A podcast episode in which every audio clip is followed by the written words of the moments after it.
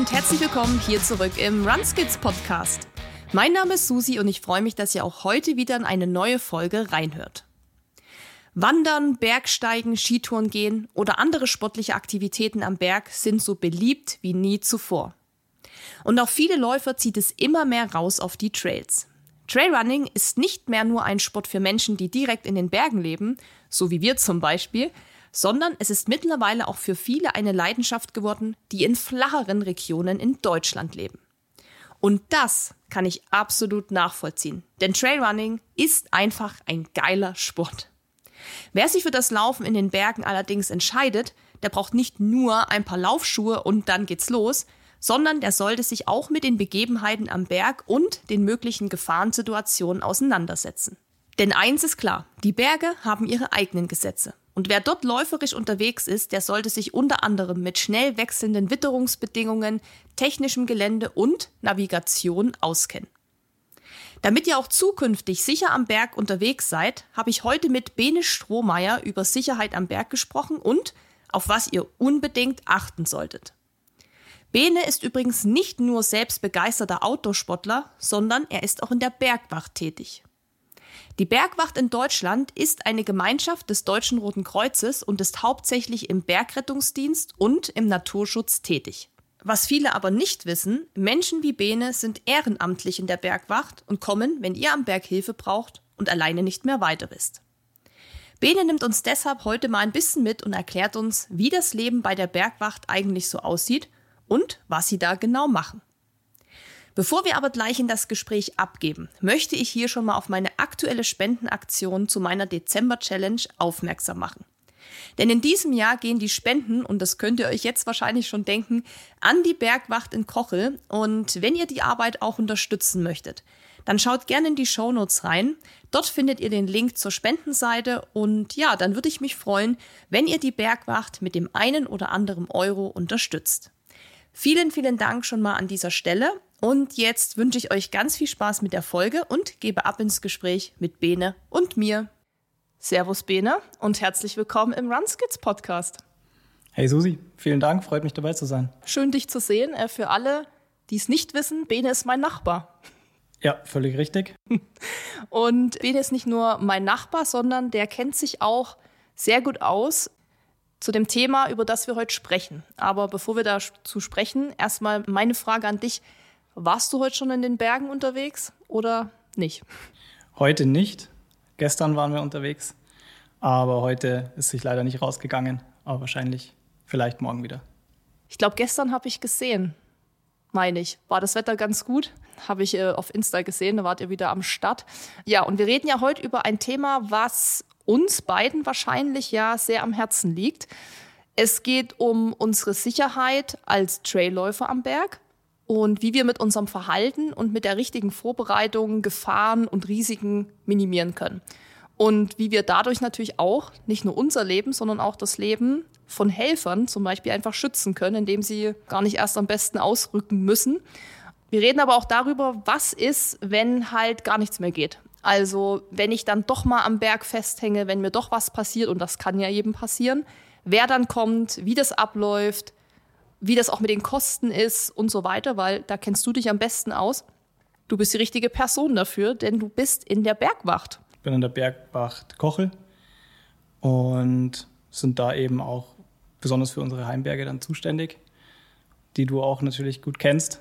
Dort sind wir dann einfach unterwegs, wenn etwas passiert, wenn Menschen Hilfe brauchen oder Tiere manchmal auch, sind da im Rettungsdienst dann für die Berge zuständig. Du bist ja nicht nur in der Bergwacht, sondern, und das haben wir jetzt auch schon rausgehört, du bist ja auch selbst begeisterter Outdoor-Enthusiast, kann man sagen. also gehst selbst gern oder bist gern in den Bergen, Skitouren, Wandern, Klettern, was machst du noch so?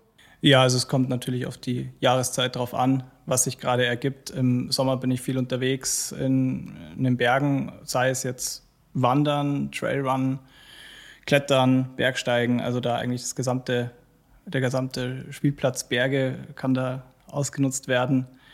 Bin gerne im Karwendel unterwegs, auch zum Alpinklettern. Ja, im Winter dann eben Skitouren, bisschen Eisklettern, alles auf einem recht bescheidenen Niveau, wenn man sich die Spitzensportler anschaut, aber naja, alles, was Spaß macht und bin einfach gern draußen unterwegs. Da bist du hier auf jeden Fall genau richtig, weil wir sind auch alles ja Hobbyathleten, auch die hier zuhören. Also da reißt du dich gut mit ein. Und bevor wir da heute über das Thema Bergwacht sprechen und auch mal tiefer reingehen, also was sind das für Leute, wie ist das überhaupt aufgestellt, also was ist überhaupt die Bergwacht, wie funktioniert dieses Konzept Bergwacht, sage ich mal, sprechen wir erstmal über das Thema Sicherheit im Allgemeinen, weil es gibt sehr viele, die hier zuhören, die sind nicht so oft in den Alpen, kommen aber für einen Urlaub her oder für Trail-Events oder spielen mit dem Gedanken, mit Traillaufen anzufangen. Und das geht dann oft auch über Mittelgebirge halt hinaus. Und dann sind sie zum Beispiel ja hier bei uns auf den Hausbergen, wie du ja sicher auch weißt. Da sind viele unterwegs. Ja, da geht natürlich auch immer ein gewisses Risiko mit. Das ist einfach so. Wenn man sich an den Bergen bewegt, steigt die Gefahr einfach, das, was passiert. Und da müssen wir erstmal zu Beginn natürlich die Frage klären, welche besonderen Herausforderungen und Gefahren sich Läufer in den Bergen im Vergleich zu Laufen im, im flachen Gelände stellen müssen. Weil es ist einfach ein Unterschied, ob ich jetzt hier vor meiner Haustür meine normale Runde laufe oder ob ich jetzt eben auf 2000 Meter Höhe gehe. Was sind das für Herausforderungen und was sind das für Gefahren, die ja auf uns dann zukommen? Ja, es ist natürlich ein riesiger Unterschied, ob ich jetzt im Flachen, wie du sagst, im Flachen laufe oder ob ich dann jetzt äh, in die Berge gehe und mich dann dem aussetze. Denn wir haben es ja hier direkt in Kochel auch vor Ort. Wir haben auf der einen Seite, Nordseite gerichtet, eine sehr flache Ebene, wo wir dann im Flachen laufen können und südseitig dann die Berge, wo es dann eben schon auf gut 1700 Meter hoch geht. Und selbst da gibt es verschiedene Herausforderungen, und Besonderheiten, die man beachten muss, wenn man jetzt mit dem Gedanken spielt, vom flachen Gelände in die Berge zu starten. Und das ist natürlich die, die Topografie einerseits der Berge. Ich habe ich hab eine, eine Höhendifferenz, die ich dann bewältigen muss als Läufer. Und damit ändert sich eigentlich die gesamte Laufmaterie, denke denk ich. Denn du hast ja einfach Distanzen, die du im Flachen läufst. Wenn ich die in den Bergen laufe, die Distanzen, muss ich immer mit den Höhenmetern mit reinrechnen. Das heißt, ich habe dann natürlich, wenn ich normal eine Strecke von 10 Kilometer laufe und die laufe ich am Berg, muss ich dann teilweise 700 bis 1000 Höhenmeter noch mit einplanen, mit einkalkulieren und das dauert dann einfach länger. Das heißt, ich bin dann für die gleiche Distanz, die ich laufe, länger am Berg unterwegs und die ist vielleicht dann auch deutlich anstrengender. Das auf der einen Seite. Auf der anderen Seite habe ich natürlich in den Bergen, bin ich exponierter als im Flachen.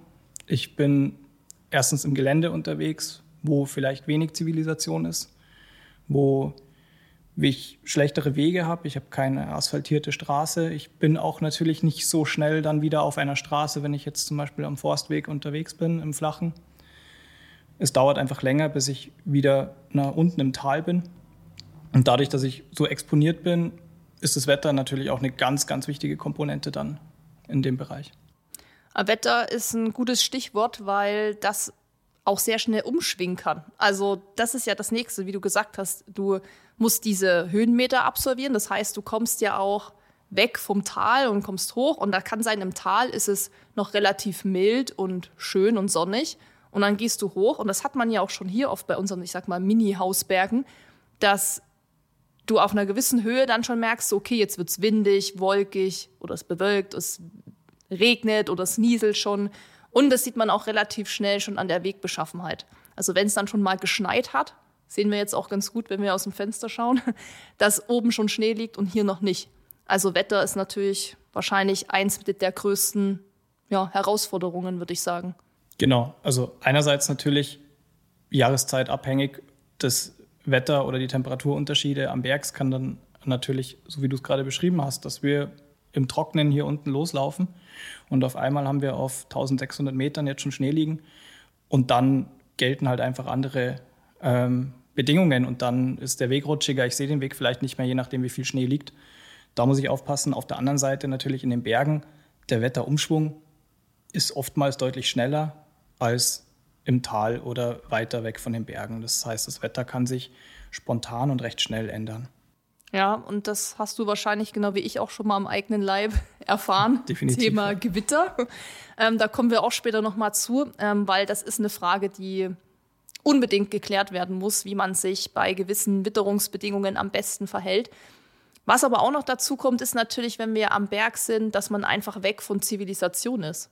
Also so dieses Thema, ich knicke jetzt um oder ich verletze mich oder irgendwie mir geht's schlecht, ist immer blöd. Aber wenn ich jetzt hier im Flachen unterwegs bin, bin vielleicht irgendwie in einem Wohngebiet, dann ist es natürlich leichter, irgendwo zu klingeln, Hilfe zu holen oder ich weiß, ich habe es nicht weit nach Hause, ich habe vielleicht das Handy dabei, mich kann jemand mal schnell abholen. Also diese Situation hatte ich schon auch ein paar Mal, wo ich dann angerufen habe, gesagt, Dennis, irgendwie geht's heute gar nicht, ich habe aber auch kein Geld für einen Bus. du musst mich mal bitte abholen. Und dann kommt er eben gefahren. Das ist da oben halt nicht der Fall. Also, ich meine, wie oft trifft man jemand am Berg? Ganz klar. Also vor allem, wenn man jetzt auch Wege geht oder bei einem Wetter unterwegs ist, wo nicht so viele Leute unterwegs sind. Das heißt, an Tagen, die jetzt so wie heute relativ verregnet sind, wenn ich da am Berg unterwegs bin, habe ich gute Chancen, niemanden zu treffen. Oder auch wenn ich dann eben in Täler reinlaufe, wenn ich auch längere Distanzen zurücklege, wo dann einfach weniger Menschen und Touristen unterwegs sind oder Bergsteiger, wie auch immer. Und da bin ich dann weit weg von der Zivilisation und da muss ich dann einfach gute Vorbereitungen treffen, damit ich im Falle des Falles, also wenn irgendwas sein sollte, dass ich dann ähm, einen Plan habe, was, wie ich mir helfen kann. Also wir können, glaube ich, noch mal zusammenfassen. Die größten Herausforderungen sind auf jeden Fall Wetter. Wetterumschwung vor allem, weil es in den Bergen schneller geht. Wenig Zivilisation, wenig Menschen. Das Gelände ist anspruchsvoll, ist schwieriger. Die Höhe, die Zeit, die man investieren muss. Und das war noch ein ganz guter Punkt, den du angesprochen hast, weil ich das oft auch mitbekomme bei Menschen, die flach zum Beispiel einen Marathon laufen können die dann sagen, oh, ich würde mich gern mal für einen Traillauf anmelden und melden sich dann für die 48 Kilometer Distanz an, weil die natürlich denken, ja, ich kann ja einen Marathon, easy, da schaffe ich auch 48, was im Flachen wahrscheinlich auch so wäre. Aber da kommen ja noch diese Höhenmeter dazu, die du auch schon angesprochen hast. Und Höhenmeter ist für jemand, der nicht aus den Bergen kommt, der keine Berührung damit hat, also schwierig einzuschätzen. Was, was heißt 1000 Höhenmeter? Wie würdest du das jemand beschreiben, der jetzt eben kommt und sagt, so, ich würde das jetzt gern machen? Und du sagst aber so, hey, der hat aber echt 1000 Höhenmeter, 1200 oder 1500. Wie das für jemand, also wie würdest du es dem beschreiben, auf was er sich da einstellen muss? Ja, es gibt natürlich bei den Höhenmetern, die ich zurücklege, gerade bei Trailrun-Events, natürlich einmal die Komponente des Uphills, dass ich hochlaufen muss oder hochgehe und des Downhills, dass ich wieder runterlaufe. Und der Deutsche Alpenverein setzt bei der Wegzeitberechnung, es gibt Online-Portale, wo man eben auch beim Wandern eben die Wegzeit berechnen kann, sodass man ungefähr einen Anhaltspunkt hat. Da gebe ich die Höhenmeter ein, die ich zurücklege und die Kilometer. Und der Deutsche Alpenverein hat einfach eine fixe Komponente, wo er sagt, der Durchschnittswanderer geht mit so viel Höhenmetern in der Stunde, das sind 450 Höhenmeter in der Stunde. Das heißt, wenn ich jetzt einen Trailrun von, mit 900 Höhenmetern habe, dann kann ich schon mal ungefähr kalkulieren, ich brauche bergauf als Wanderer durchschnittlicher Wanderer 900 Höhenmeter, je nachdem, wie gut ich trainiert bin als Trailrunner, dementsprechend weniger. Aber bergauf ist natürlich eine ganz andere Belastung als nur in der Ebene. Da geht es dann wirklich und je weniger Kilometer ich die Höhenmeter habe, desto anstrengender ist das Ganze. Das ist dann wirklich, da kann ich nicht Vollstoff dann hochlaufen und auch nicht in dem ansatzweise in dem Tempo, in dem ich im Flachen laufe, weil sonst bin ich nach 100, 200 Höhenmetern richtig platt. Und das, das sieht man dann oft auch ähm, bei Wanderern oder bei Trailläufern, die dann nicht so oft in den Bergen unterwegs sind, die am Anfang einfach zu schnell unterwegs sind und dann nach 100 Höhenmetern einbrechen. Mhm. 450 hast du gerade gesagt, ähm, sagt der Deutsche Alpenverein. Weißt du zufällig, wie das in Österreich, Schweiz und Südtirol ist? Hast du da eine Ahnung?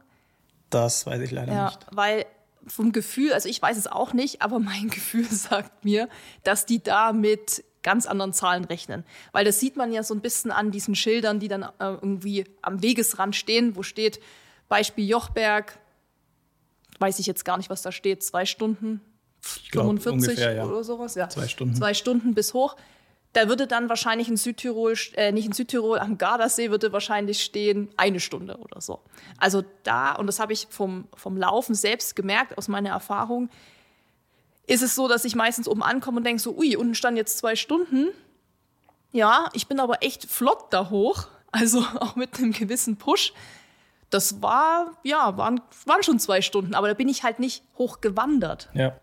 Also das kann man vielleicht auch noch mal mitgeben, so für alle, die zuhören und nicht nur hier zu uns in die Alpen kommen, sondern auch nach Österreich oder in die Schweiz oder Italien oder so gehen, sich da noch mal vorher auf jeden Fall zu informieren, wie da die Höhenmeter pro Stunde angegeben sind, weil das eben wirklich aus Erfahrung sehr stark variieren kann. Und dann ist man oft auch echt geschockt, wo man denkt, so, okay, krass, ähm, obwohl ich so schnell da hoch bin, war das jetzt echt eine knappe Nummer laut der Zeitangabe. Also das ist, glaube ich, immer gut. Und da sind wir schon bei einem guten Stichpunkt, nämlich Vorbereitung und Planung. Hast du auch schon angesprochen. Wir wissen jetzt, was auf uns zukommt, was die Herausforderungen sind, aber ich kann ja da auch schon ein gewisses Risiko rausnehmen. Gewisse Gefahren kann ich minimieren, indem ich mich gut vorbereite. Wie sieht so eine optimale Vorbereitung aus für einen Traillauf? Also eine Vorbereitung ist das A und O, egal was für Bergtouren ich mache, ob ich jetzt einfach so eine kurze Runde drehe oder ob ich jetzt die tagesausfüllende Tour mache über mehrere Stunden bis zu acht, neun Stunden. Je länger und unbekannter die Tour ist, desto intensiver sollte natürlich die Vorbereitung im Vornherein ablaufen. Und das fängt bei der Kleidungswahl an. Welche Kleidung nehme ich mit? Um zu wissen, welche Kleidung ich mitnehmen muss, muss ich mir grob Gedanken machen, wie sieht denn mein Ziel aus? Wo gehe ich hin? Auf welche Höhe gehe ich denn? Wie ist das Wetter prognostiziert? Muss ich mir die Wetterberichte anschauen vor Ort. Natürlich. Denn wenn das Wetter heiß angesagt ist, dann nehme ich natürlich, dann muss ich mich dementsprechend anziehen, Sonnenschutz mitnehmen. Wenn es kalt ist, muss ich mir natürlich mehrere Schichten anziehen. Also da ist die erstmal der Wetterbericht und sich vorab über das Ziel informieren natürlich das Wichtigste, über die Region, über den Berg und dann die Kleidungswahl dementsprechend anpassen. Und was ist so das, wo du sagst, das darf auf keinen Fall fehlen, wenn man hochgeht, egal jetzt wie das Wetter ist? Was auf jeden Fall unbedingt mit dabei sein muss, ist ein Handy. In der heutigen Zeit unerlässlich, um gegebenenfalls einen Notfall abzusetzen um auch vielleicht jemanden zu informieren, dass ich gerade mich auf dem Abstieg befinde oder wenn ich sich meinen Plan ändern sollte. Wenn ich jetzt nochmal zurück zur Planung kommen darf, weil jetzt haben wir eigentlich nur die Kleidungskomponente angesprochen, also eine Ausrüstung muss ich natürlich in Abhängigkeit vom Wetter und Ziel auch immer mitnehmen. Wenn es jetzt oben bei uns in den Bergen schon Schnee hat, brauche ich Krödel.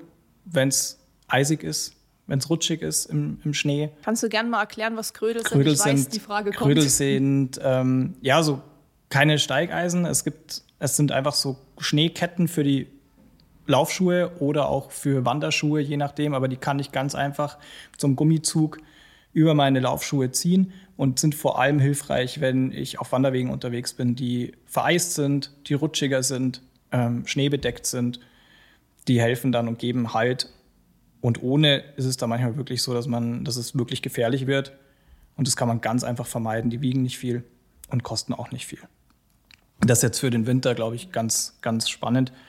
Ja, und dann kann ich mir, um zu wissen, wenn ich jetzt nicht die Berge vor der Haustür habe, so wie wir, kann ich mir natürlich Webcams aus der Nähe anschauen. Ich kann suchen, ob ich in der Gegend bei anderen Berggipfeln Webcams sehe. Dann kann ich mir oben die Gipfel anschauen. Wie sieht es da aus? Ist es weiß oder nicht? Ist es, also liegt Schnee oder kein Schnee? Dann natürlich mir vorab auf einer Karte die Route anschauen, die ich laufen möchte oder mir einen Plan natürlich machen, welche Route will ich laufen, will ich auf den Berg laufen, will ich durch den Wald laufen, wie viel Höhenmeter soll das Ganze haben.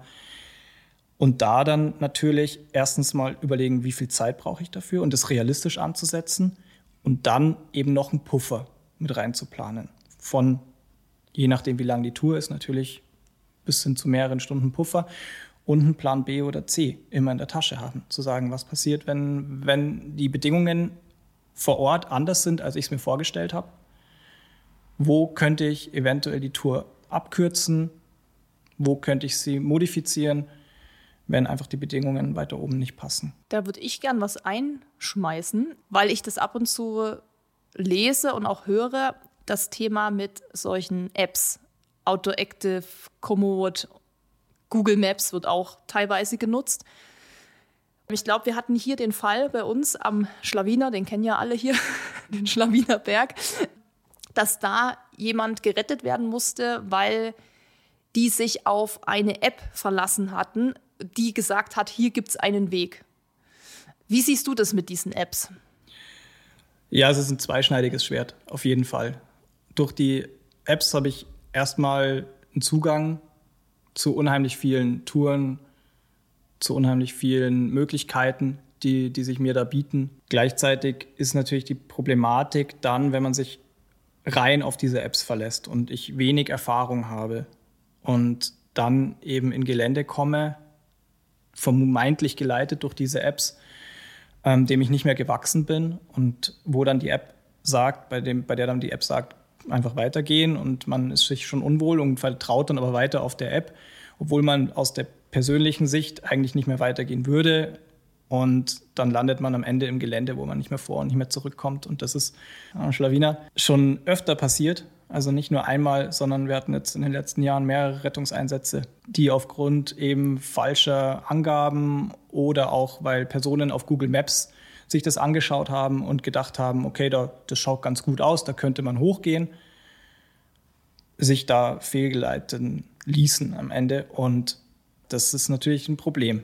Aber ich, es ist schwierig zu sagen, dass das ein Problem dieser Apps ist oder ob das ein Problem der Nutzer ist. Dass man sich eben kritisch mit solchen Routen-Apps auseinandersetzen sollte, dass man eine gewisse Kompetenz haben sollte.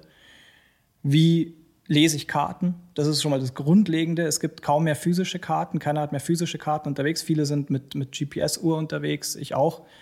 Aber man sollte auf jeden Fall physische Karten lesen, denn auch OpenStreetMaps und wie sie alle heißen, die ganzen Kartenprovider, die arbeiten ja auch mit einer gewissen Kartenbasis, haben Höhenlinien und ich sollte zumindest wissen, wann ist das Gelände steil auf meiner Karte und wann ist es nicht steil. Und wenn ich mir auf der Karte schon meinen Weg anschaue und sehe dann, dass die Höhenlinien immer enger zusammengehen, dann sehe ich, der Weg wird sehr, sehr steil. Und dann muss ich mir halt die Frage stellen, okay, schaffe ich das jetzt noch 200 Höhenmeter weiter in diesem steilen Gelände? Macht es Sinn? Oder muss ich dann eben umkehren? Das geht aber nur, wenn ich das kritisch beurteilen kann.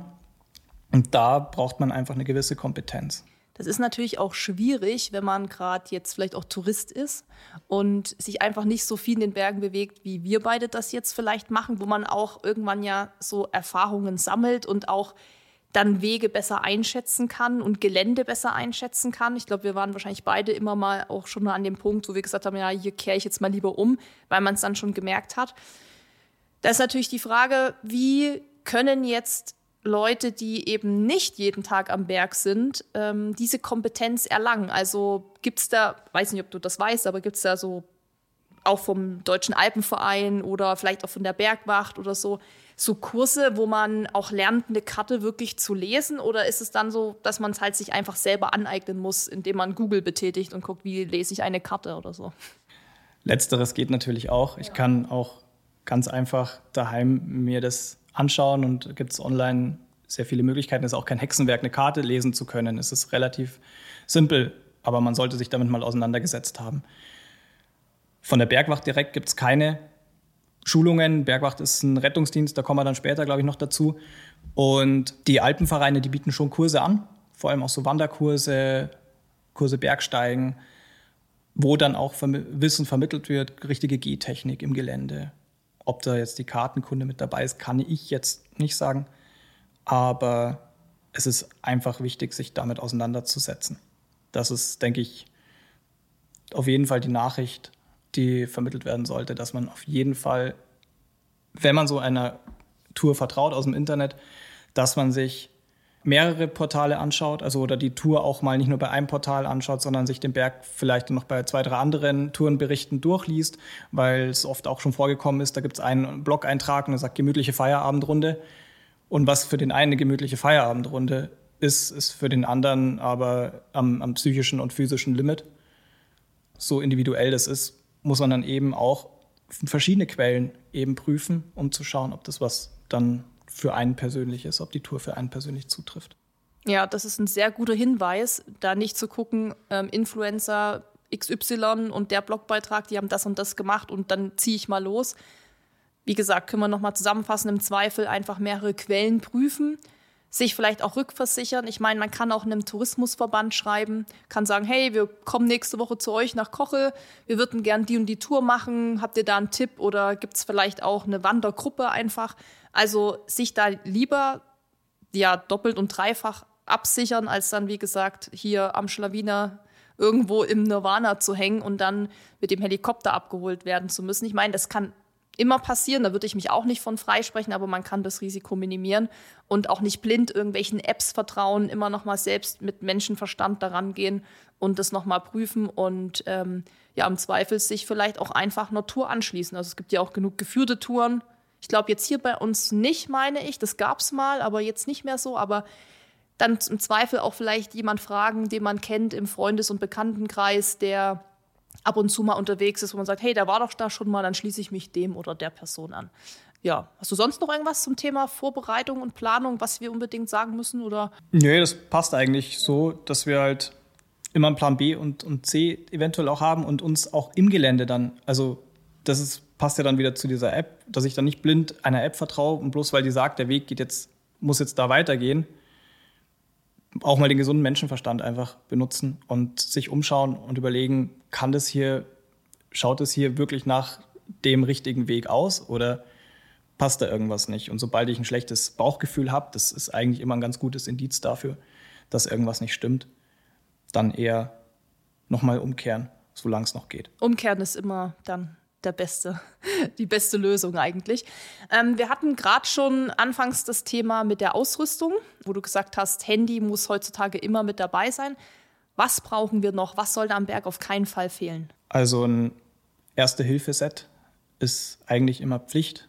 Ähm, jetzt sind Trailläufer, haben meistens Laufweste an oder einen Trailrunning-Rucksack. Da passt so ein kleines Erste-Hilfe-Set eigentlich auch immer mit rein, wenn ich jetzt ganz minimalistisch unterwegs sein will passt ein Handy meistens in die Hosentasche an der Seite, Rettungsdecke und ein Verbandszeug auch noch mit rein. Mit einer Rettungsdecke zum Beispiel kann ich unheimlich viel machen.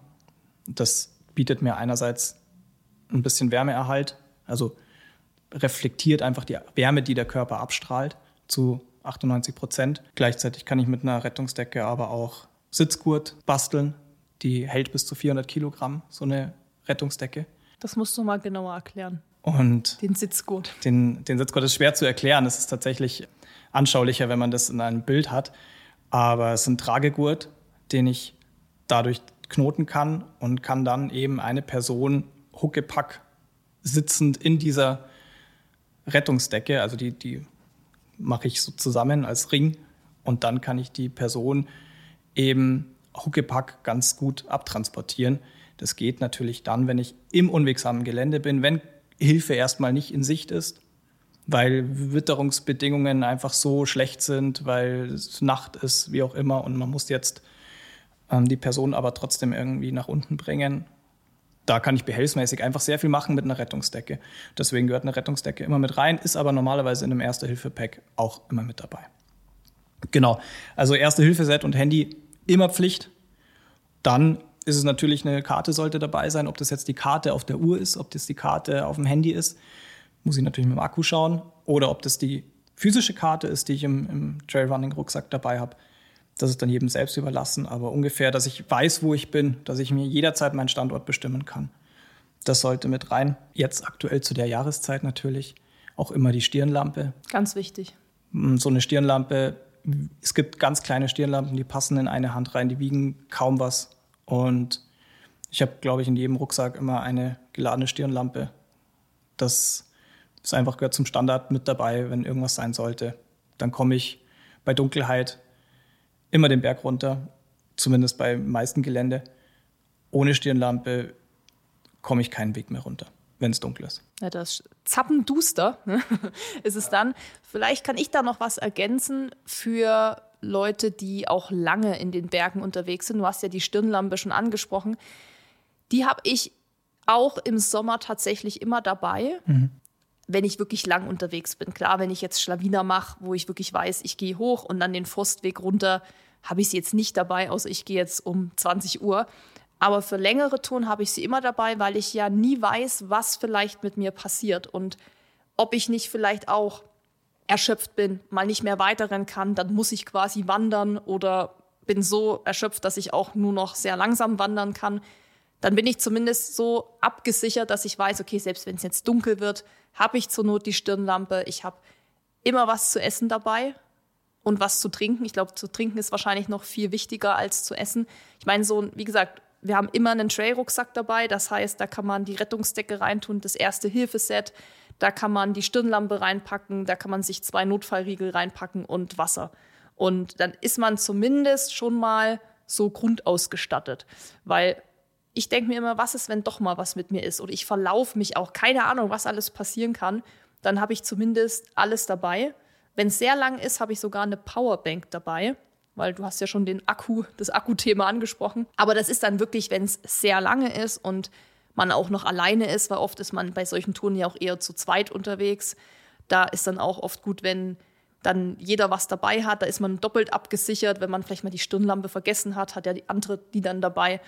Also das würde ich noch so mitnehmen. Einfach nur ja, lieber haben als brauchen, ist so mein Motto. Ja, definitiv. Bei diesen Basics auf jeden Fall. Die sind essentiell. Du sprichst natürlich noch ein gutes Thema an beim Essen und Trinken mit der Verpflegung. Ich brauche jetzt kein Festmahl. Beim Trailrunning ist, glaube ich, eh. Kommt drauf an. ist schon ganz nett. Manchmal, manchmal ist es auch ganz gut, wenn man es dabei hat. Aber in der Regel, also so ein Riegel reicht normalerweise ein, zwei Riegel und was zu trinken, je nach Wetter natürlich auch, wenn ich und wo ich unterwegs bin. Im Karwendel zum Beispiel, oftmals alles staubtrocken. Da muss ich viel Wasser im Sommer mitnehmen.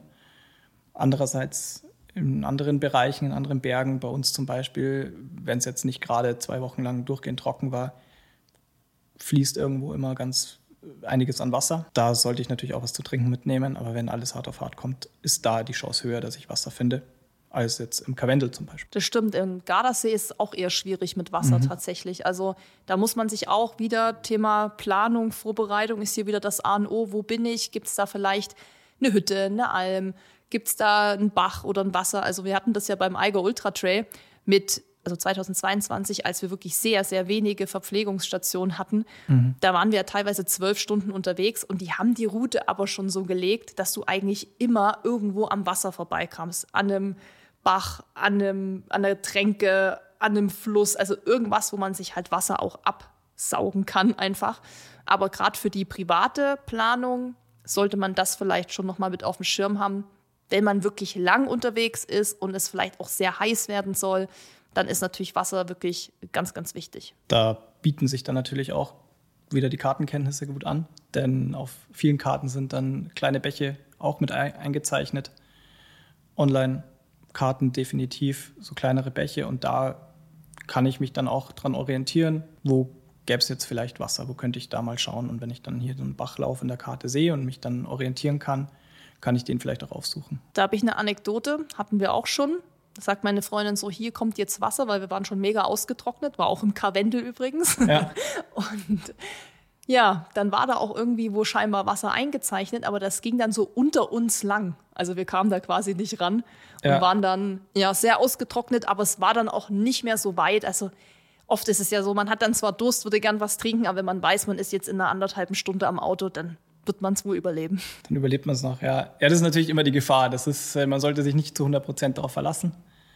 Nur aber so als, als Hinweis natürlich, dass das möglich ist. Absolut. Also wir haben jetzt schon über die, die Kenntnisse anfangs auch gesprochen zum Thema Kartenlesen. Gibt es sonst noch irgendwas, was ich mitbringen sollte, damit ich mich sicher in den Bergen bewege? Das ist vor allem eine gesunde Selbstreflexion, glaube ich. Einfach sich selbst vorher klar zu machen, was erwarte ich auf der Tour, was, wie sind meine Vorstellungen, aber auch, wann würde ich umkehren und sich das vorher schon noch überlegen, was, was würde mich jetzt umkehren lassen und auch dann in der Tour sich natürlich bewusst zu werden, wann sollte ich umkehren. Faktor Mensch auch immer bei der Tourenplanung mit einzuberechnen, bei der Partnerwahl, Tourenpartnerwahl, gehe ich jetzt mit einem, der deutlich erfahrener ist, will ich mit dem mithalten, habe ich einen gewissen Leistungsdruck vielleicht auch da und dass ich da vielleicht in eine Situation komme, wo dann der eine dem anderen was beweisen möchte, ähm, was leider oft einfach oft der Fall ist. Das, das gehört dazu und dem ist, glaube ich, keiner irgendwie davor gefeit, weil das passiert mir auch, dass ich mit jemandem am Berg bin und dann denke ich mir, ja, mit dem möchte ich gerne mithalten oder da möchte ich jetzt bestehen vor dem, weil der besser klettert oder wie auch immer. Und da muss ich aber mit trotzdem auf mein Bauchgefühl verlassen, so was ist noch vertretbar, wo geht es mir noch gut oder wo würde ich dann einfach sagen, ja, nee, das passt jetzt für mich nicht mehr, sei es jetzt physisch oder psychisch. Also es kann beides, die Anforderungen ja natürlich dann äh, zu hoch sein an, an einen selbst. Finde ich mega gut, dass du das ansprichst, weil das, glaube ich, viele kennen und viele sich vielleicht auch nicht trauen, so zuzugeben, dass sie schon mal in der Situation waren. Und ich habe auch schon ja, Reportagen und auch Filme gesehen, wo es um zum Beispiel Lawinenopfer ging oder so. Und da war tatsächlich auch öfter mal die Rede davon, ja, wahrscheinlich wollte ich doch irgendwie ein bisschen mithalten können. Eigentlich hätte ich auf mein Bauchgefühl hören sollen. Also oft genau das, was du jetzt schon im Gespräch immer mal wieder so erwähnt hast, kam da auch so zum, zum, zum Thema. Und es ist natürlich klar, wir kennen das alles, sind da am Berg mit Kumpels oder mit wem auch immer und man denkt dann so, ja, geht schon irgendwie. Aber so das erste Gefühl ist meistens ja schon auch das Richtige und von daher ist das nochmal ein richtig guter Hinweis von dir gewesen, da auch wirklich ehrlich einfach zu sein und sagen so, hey Leute, es geht einfach jetzt nicht oder können wir einfach umdrehen, irgendwie bin ich heute nicht gut drauf, können wir jetzt einfach zur Hütte was essen ja. ähm, und dann macht man sich halt so eine gute Zeit. Und dass man da auch keine Angst haben muss oder es muss einem ja auch nicht unangenehm sein. Ich war auch schon so oft laufen, mit Maggie damals Training für einen Eiger und ich habe gesagt, Maggie, es geht heute nicht. Ich kann einfach nicht mehr. Ich bin einfach fertig, ich bin groggy. Klar, so Traillaufen ist nochmal anders, als jetzt irgendwo klettern zu gehen oder Eisklettern oder so. Aber da hat sie gesagt, ja gut, dann drehen wir halt einfach um. Dann gehen wir jetzt hier was essen und machen uns eine gute Zeit. Also das war nochmal ein guter Hinweis. Genau, gibt es sonst noch irgendwas? Irgendwelche Special-Kenntnisse, die ich brauche? Ja, so grundsätzliche oder grundlegende Wetterkenntnisse. Also ich sollte zumindest ungefähr wissen, dass im Sommer die Gefahr eines Gewitters recht hoch ist, wenn es jetzt relativ schwül ist zum Beispiel, wenn sich so Häufchenwolken bilden, das einfach auf dem Schirm haben im Sommer natürlich zu wissen, wo kommt das Wetter her. Die vorherrschende Windrichtung ist jetzt bei uns vor allem in den Voralpen jetzt die aus dem Westen, die westliche Windrichtung. Das heißt, das Wetter kommt aus dem Westen, wenn ich jetzt ostseitig unterwegs bin bei einer Tour. Ich laufe von Osten den Berg hoch, ist recht steil im Wald, dann sehe ich nicht, was für ein Wetter vom Westen kommt. Und dann kann es mich überraschen, wenn ich oben irgendwie auf den Gipfelgrad komme und dann sehe ich vom Westen die schwarze Wand heran, alles schon erlebt, auch selbst. Das kann einfach passieren. Und da sich das, dem bewusst sein, das ist natürlich ganz wichtig, vorab bei der Tourenplanung Wetter natürlich anschauen und dann aber auch in der Tour drin sich ungefähr zurechtfinden, wie, wie es dem Wetter ausschaut. Ja, und jetzt ist es uns allen schon so passiert, dass wir unterwegs waren, haben das Wetter eigentlich auch gecheckt und eigentlich war das Gewitter erst für 22 Uhr angemeldet. Und dann, surprise, surprise, kam es irgendwie schon, keine Ahnung, 15 Uhr und dann hänge ich da. So. Und das ist jetzt wirklich ein ganz, ganz wichtiger Punkt. Wie verhalte ich mich jetzt bei aufziehendem Gewitter korrekt? Also am besten bist du vor dem Gewitter wieder unten. Das, ja. das ist natürlich das, das Beste, wenn du dann unten schon in, im Auto bist, am Auto bist oder daheim und siehst dann das Gewitter. Aber das geht natürlich nicht immer. Vor allem im Sommer, wie du sagst, ähm, haben wir oftmals einfach sich spontan bildende Hitzegewitter, die ganz lokal auftreten und deren Zugbahn man auch nicht wirklich vorhersagen kann. Und deswegen kann es jedem oder jeder passieren, die mal am Berg unterwegs ist, dass sie ins Gewitter reinkommt. Zunächst mal ist es aber ganz wichtig, dass ich Ruhe bewahre, nicht panisch werde. Ähm, ich sollte exponierte Stellen natürlich verlassen. Das heißt, wenn ich jetzt am Grat unterwegs bin oder gerade am Gipfel Pause mache und oder jetzt auf dem Weg zum Gipfel bin, lieber dann doch umkehren und sofort den Weg nach unten zu, zu suchen. Also die exponierten Stellen sind natürlich ganz, ganz gefährlich für einen Blitzeinschlag was auch Drahtseilversicherungen an, an Gipfeln auch immer angeht. Also das Gipfelkreuz ist ja meistens mit Drahtseilen versichert, hat auch meistens einen Blitzableiter. Oder auch der Zustieg zum Gipfel oftmals ein bisschen ausgesetzter. Da gibt es dann vielleicht ein Drahtseil, an dem man sich festhalten kann. Da sollte ich so schnell wie möglich wegkommen. Ich darf natürlich mich nicht in Gefahr bringen, dass ich jetzt am Klettersteig bin und mich mit meiner Sicherung am Klettersteig eingehängt habe und dann die Sicherung rausnehme und dann im absturzgefährdeten Gelände stehe, ungesichert. Das sollte natürlich nicht passieren, weil dann ist die Absturzgefahr deutlich höher als die Gefahr, vom Blitz getroffen zu werden. Aber auch hier gilt wieder Ruhe bewahren und zügig den Rückzug antreten. Das ist natürlich das Wichtigste. Und dann am besten eine Schutzhütte aufsuchen oder einfach einen Ort zu finden, wo ich geschützt bin. Das sollte aber nicht unter einzelnen Bäumen sein. Das ist immer noch ein Irrglaube.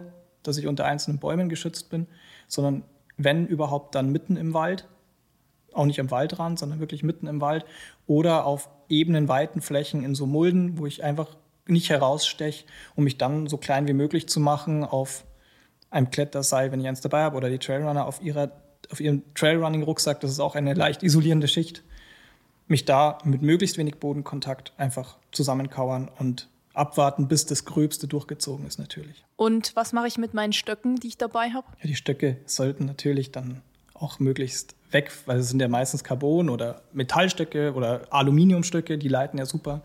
Die sollten natürlich nicht am Mann oder an der Frau sein, sondern die sollte man dann irgendwo ablegen. Also Gewitter ist eine ganz heikle Sache. Wir waren ja bei unserem Lauf auch mitten im Gewitter und ich muss sagen, das ist schon bedrohlich.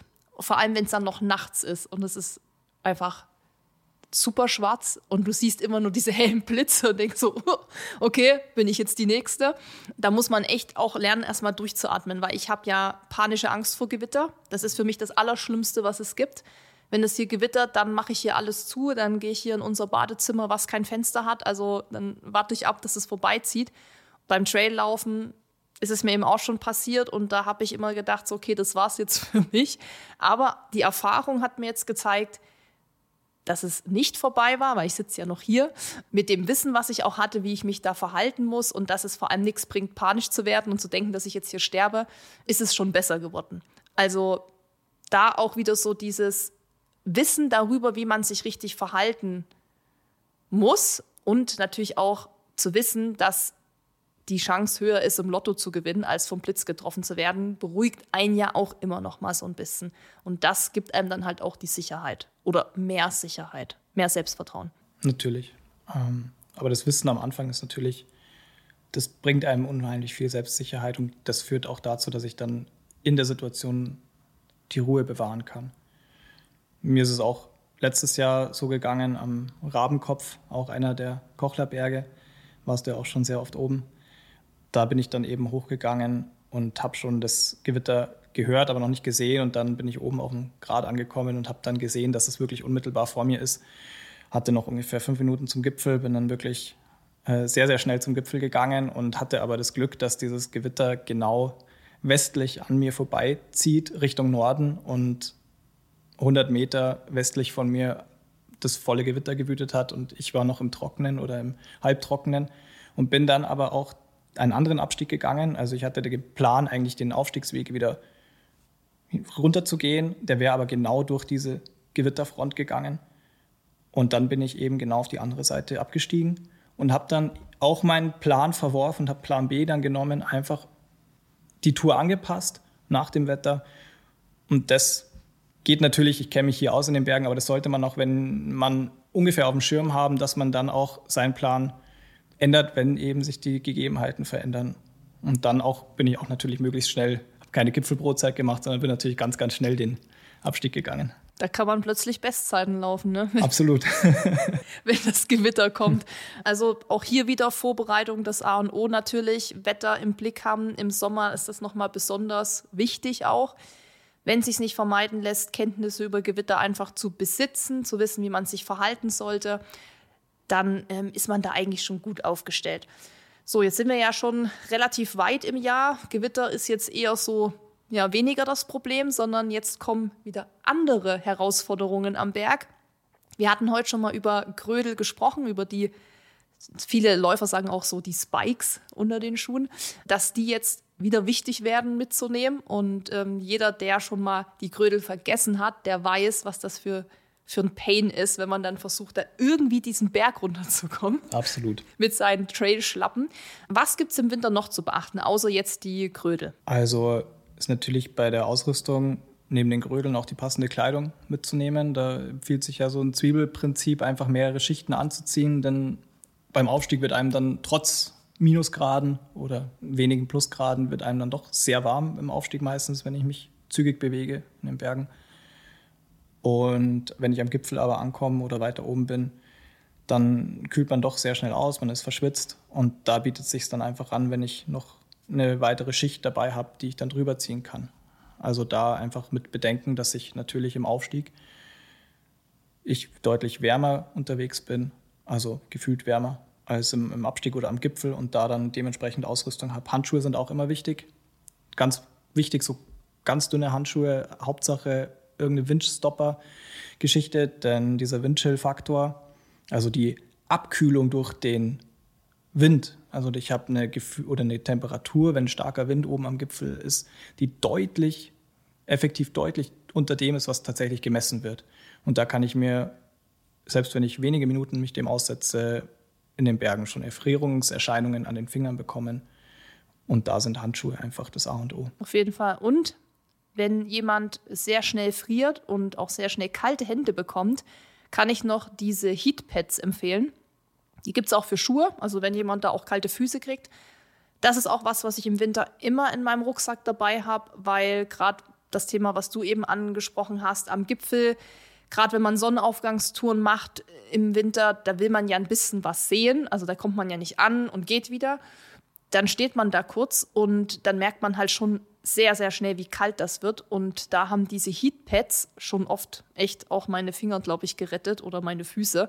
Also die auch einpacken, lieber einmal mehr mitgenommen, als wenn man sich dann einen abfriert. Ich habe immer noch eine Daunenjacke dabei. Also gerade wenn wir Sonnenaufgangstour machen, dann äh, stehen wir da ja und gucken und machen Fotos und dann ziehe ich mich meistens auch um. Also dann ziehe ich so ein Longsleeve, was ich anhab. Wie du gesagt hast, man schwitzt ja und es wird warm. Das ist dann durchgeschwitzt, das ziehe ich aus. Dann ist es halt kurz mal richtig kalt, aber dann ziehe ich das andere, was ich im Rucksack habe, wieder an, ziehe meine Jacke an und dann kommt die Daunenjacke drüber. Und dann ist es natürlich immer noch kalt, logisch, aber man erfriert nicht und man ist eigentlich gut geschützt, um sich so ein bisschen Sonnenaufgang anzugucken. Genau, und wenn ich mich da bewege, dann wird einem ja auch wieder warm.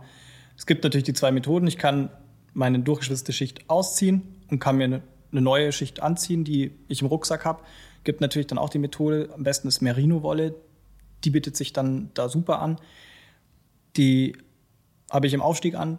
Die ist dann auch womöglich nass und durchgeschwitzt. Hat aber den Vorteil im, Gegenteil zu, im Gegensatz zu Baumwolle oder anderen Sportklamotten, äh, dass der Körper dabei nicht auskühlt, sondern die Merino-Wolle wärmt auch im nassen Zustand.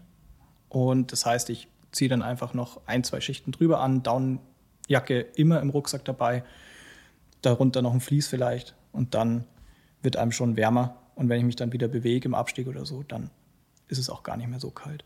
Ja, dann kann man die Daunenjacke auch wieder an, äh, ausziehen und wieder hinten reinpacken. Die sind ja mittlerweile auch so klein und so leicht, die kriegst du auch in den kleinen Trail-Rucksack rein. Also da muss man mal ein bisschen gucken. Das sollte man sich jetzt nicht hier diese Lifestyle Daunenjacken kaufen, diese ganz fetten, sondern wirklich die kleinen, die man auch teilweise so in sich selbst verpacken kann. Und da lohnt es sich auch wirklich, was zu investieren, muss ich sagen. Also da eine gute Daunenjacke zu haben, egal ob das jetzt echtes Down, echte Down sind oder Synthetik oder 50-50 oder was da gibt, das lohnt sich auf jeden Fall und ähm, sollte dann wirklich, ja, jetzt in der Jahreszeit eigentlich bei niemandem fehlen, genau wie eben die Handschuhe. Und finde ich auch immer ganz wichtig, sind so Bufftücher, die man sich am Hals natürlich, äh, die man am Hals trägt, die man sich aber auch über die Ohren ziehen kann oder die man multifunktionell irgendwie verwenden kann. Unheimlich vielseitig, ja. Habe ich eigentlich wirklich fast das ganze Jahr über. Voll. Mit Im, dabei. Im also. Sommer kannst du es nass machen und ja. kannst dir so einen Nacken legen und im Winter wärmt es halt. Und da gibt es auch dann welche aus Vlies oder so Thermomaterial. Also je nachdem, wie kalt es natürlich ist. Aber es wird ja irgendwann jetzt in Zukunft wieder noch kälter. Und da kommt bei mir auch wieder das Vlies und das Thermozeug aus dem Keller. Wir wehren uns zwar noch dagegen, aber nutzt ja nichts. Was, was im Winter auch noch ganz wichtig ist, und was, denke ich, gar nicht so auf dem Schirm von Wanderern, Trailläufern, ich, ich sage es immer so in einem, es sind natürlich zwei ko verschiedene Komponenten, aber die sind beide zu Fuß unterwegs in dem Fall, ist die Sache mit Lawinen. Ich bin oftmals auf Skitour unterwegs und auch manchmal eben in Gelände, wo Wanderer unterwegs sind, Schneeschuhgänger, aber auch Trailrunner, die auf Forststraßen unterwegs sind. Die Skitourengeher haben dann alle ihr lawinenverschütteten Suchgerät. Das ist so ein elektrisches Gerät, was jeder dabei hat. Und sobald es in eine Lawine kommt, können dann andere, die ebenfalls so ein Gerät haben, den, der in die Lawine geraten ist, damit suchen. Das ist ähm, so ein Suchgerät elektronisch. Und dann gibt es eben noch eine Schaufel zum Ausgraben. Es gehört alles damit in dieses Lawinenset dazu, eine Sonde, damit ich auch weiß, ob ich den wirklich jetzt getroffen, also ob ich wirklich über dem stehe, der in der Lawine ist. Das haben viele Trailrunner oder wenige Trailrunner dann dabei in dem Gelände. Und es wird halt, denke ich, einfach, ist da kein, kein Bewusstsein oder wenig Bewusstsein dafür da, dass eben Lawinen auch Wanderer, Trailrunner äh, im Winter mit konfrontiert werden können, auch auf Wegen, auf Forststraßen. Wenn ich einen Hang quere auf dieser Forststraße, der steiler als 30 Grad ist, dann kann es unter Umständen natürlich dazu führen, dass dieser Hang abgeht und über diesen Forstweg natürlich die, die Trailrunner oder Wanderer mitreißt.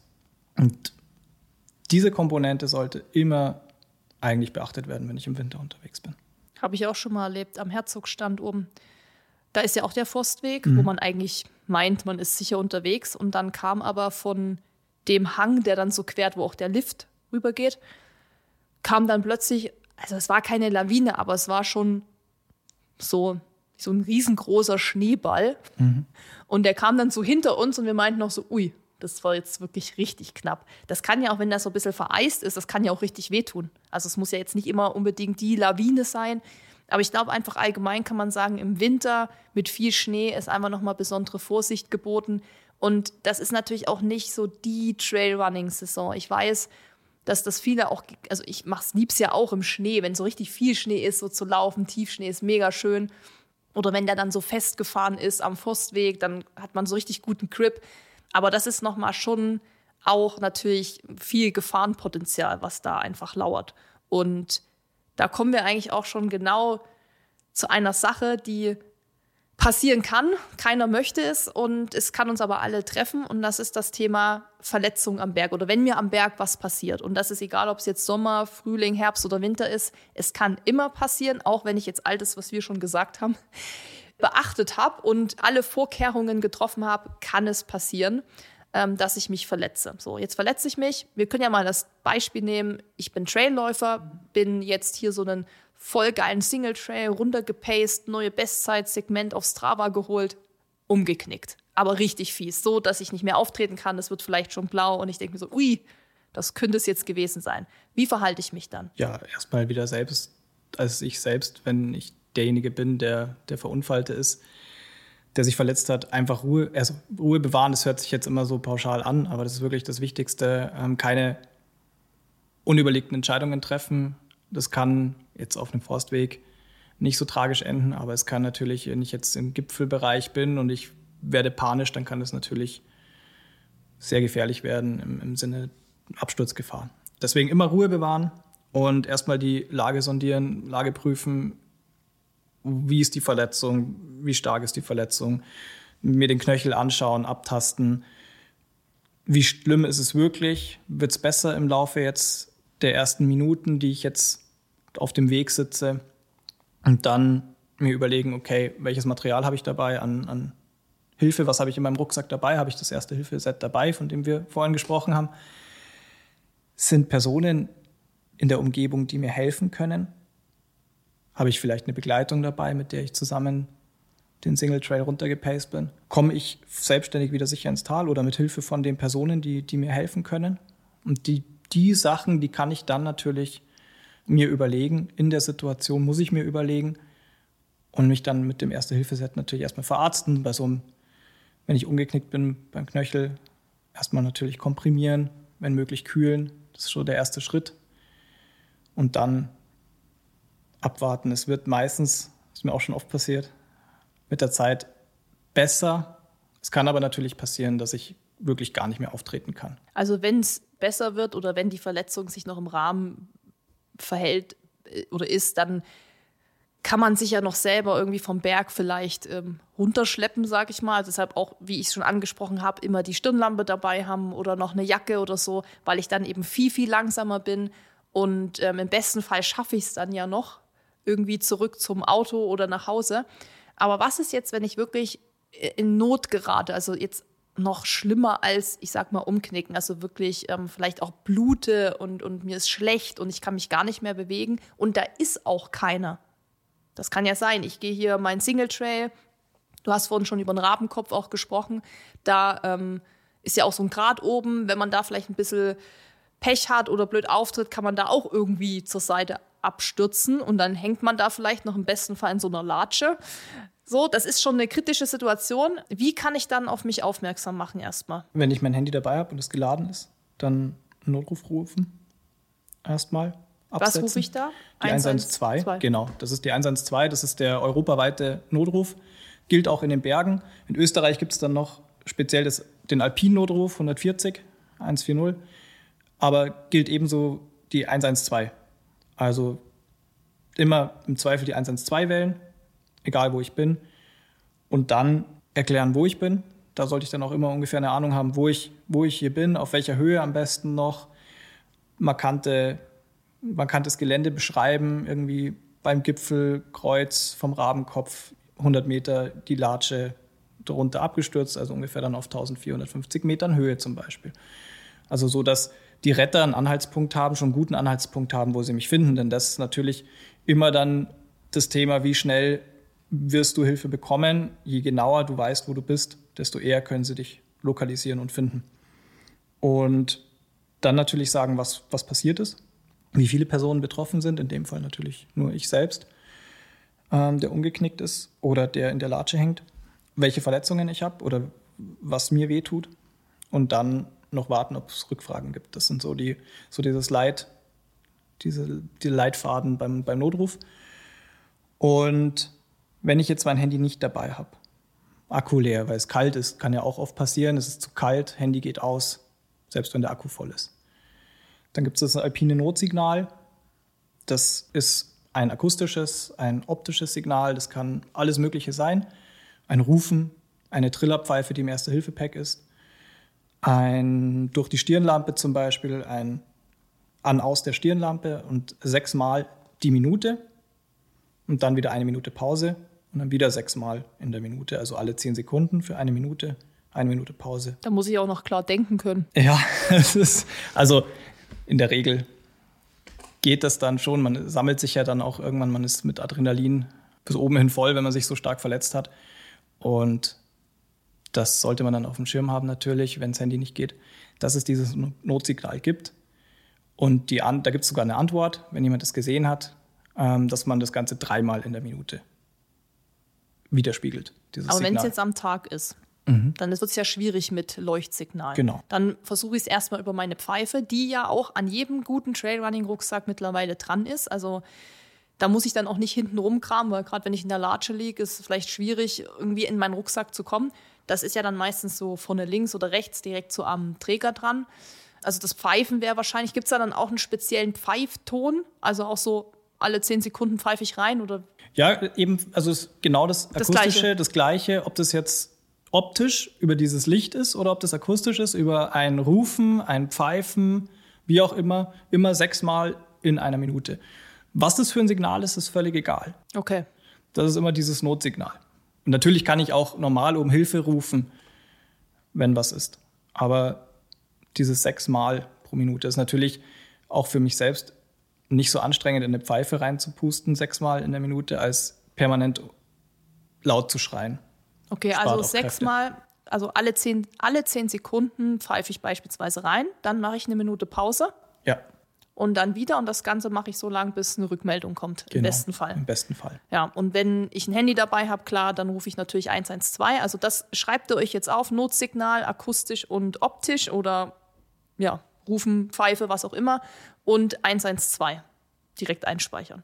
Genau. Ähm, Genau, bei Trailläufen, also wenn man Events hat, Wettkämpfe, dann gibt es ja oft auch eine Nummer schon im Vorfeld. Also wenn man sich angemeldet hat und kriegt seine Stadtnummer zum Beispiel, dann gibt es so eine Nummer, die man ausgehändigt bekommt, die man anrufen soll, wenn man in Not gerät. Und das ist meistens so dann der, der, der Bergdienst, die Bergrettung, die dann da verfügbar ist. Und da wird auch immer kontrolliert, ob du die eingespeichert hast. Also bei den meisten Races, die hier in Deutschland sind oder Dachregion, wird dann geschaut, so, so Bene, zeig mal bitte dein Handy, hast du die Nummer eingespeichert, falls mit dir was ist. Also da wird auch in erster Linie immer geguckt, haben die Leute die Nummer, haben die auch diese Trillerpfeife, dieses Erste-Hilfe-Set, weil Sicherheit ist halt das A und O, weil ansonsten kann ich auch leider keinen Traillauf machen, wenn dann was passiert. Genau, deshalb solltet ihr euch diese Nummern auf jeden Fall immer einspeichern und immer auf dem Schirm haben.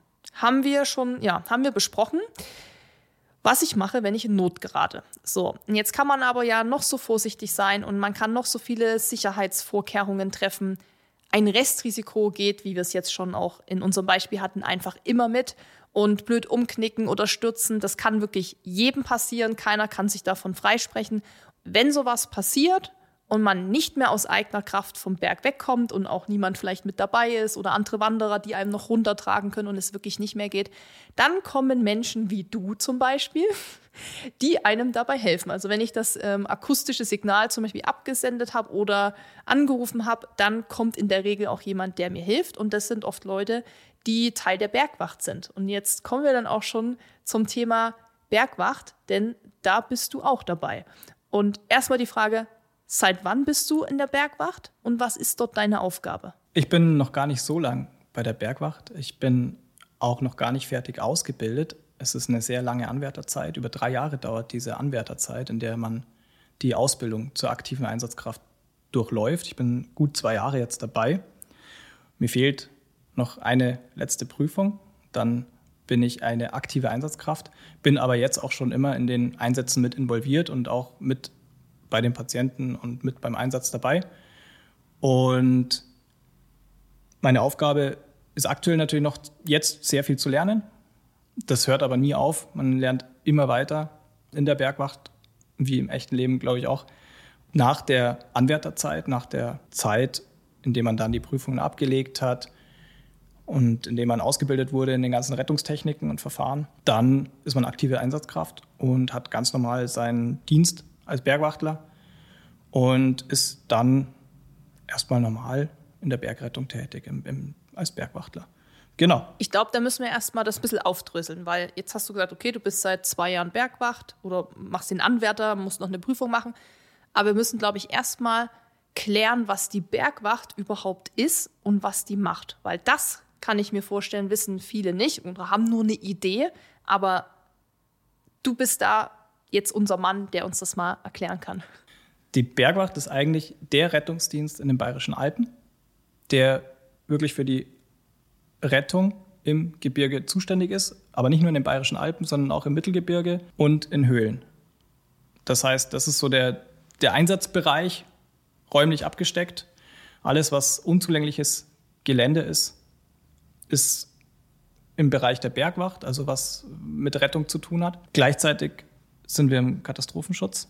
Das heißt, wenn jetzt ein großes Ereignis kommt, wir hatten jetzt in Bad Bayersäulen zum Beispiel den Katastrophenfall ausgerufen durch den starken Hagelschaden dort. Da wurde der Katastrophenfall ausgerufen. Das heißt, die Bergwacht hat dort auch mitgeholfen und hat ähm, Feuerwehren, Helfer, Handwerker auch auf den Dächern gesichert.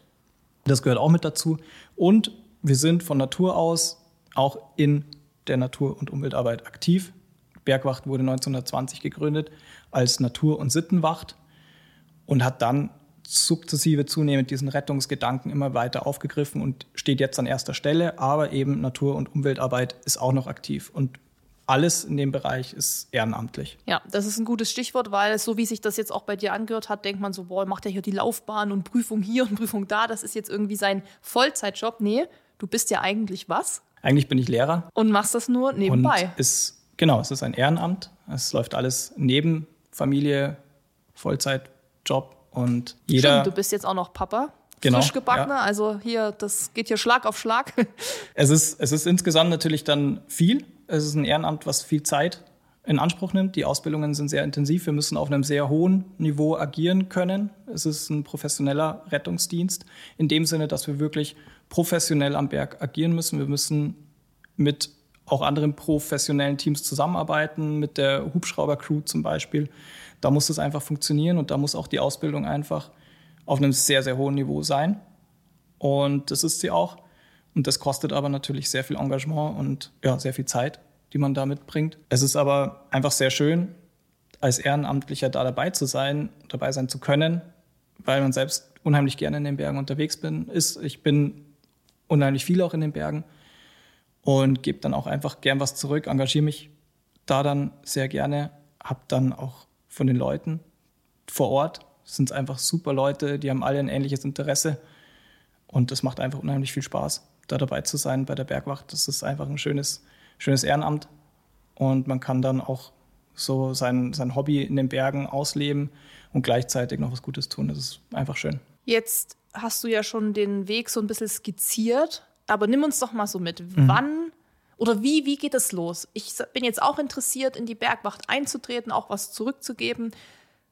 Wo melde ich mich und wie ist dann der Weg? Weil du hast ja auch schon gesagt, da muss man sehr viel lernen. Es ist ein sehr hohes Niveau. Also das hört sich jetzt für mich nicht so an wie, ich melde mich mal eben spontan an und dann gucke ich mal, sondern das ist ja schon ein richtiges Commitment dann auch. Am Anfang kann ich tatsächlich einfach sagen, ich schaue mir das mal an, ob das was für mich ist oder nicht. Sobald ich älter als 16 Jahre bin, ich muss mindestens 16 Jahre alt sein, um bei der Bergwacht beizutreten, um dabei zu sein, kann ich dann, sofern ich eine Bergwachtbereitschaft vor Ort habe, kann ich mich dann beim Bereitschaftsleiter melden und kann dem sagen, ich würde gern dabei sein und würde gern zur Bergwacht. Und bei mir war das dann so, es war ein super nettes Gespräch am Anfang und ich habe so ein bisschen von mir erzählt, wer ich bin, was ich mache.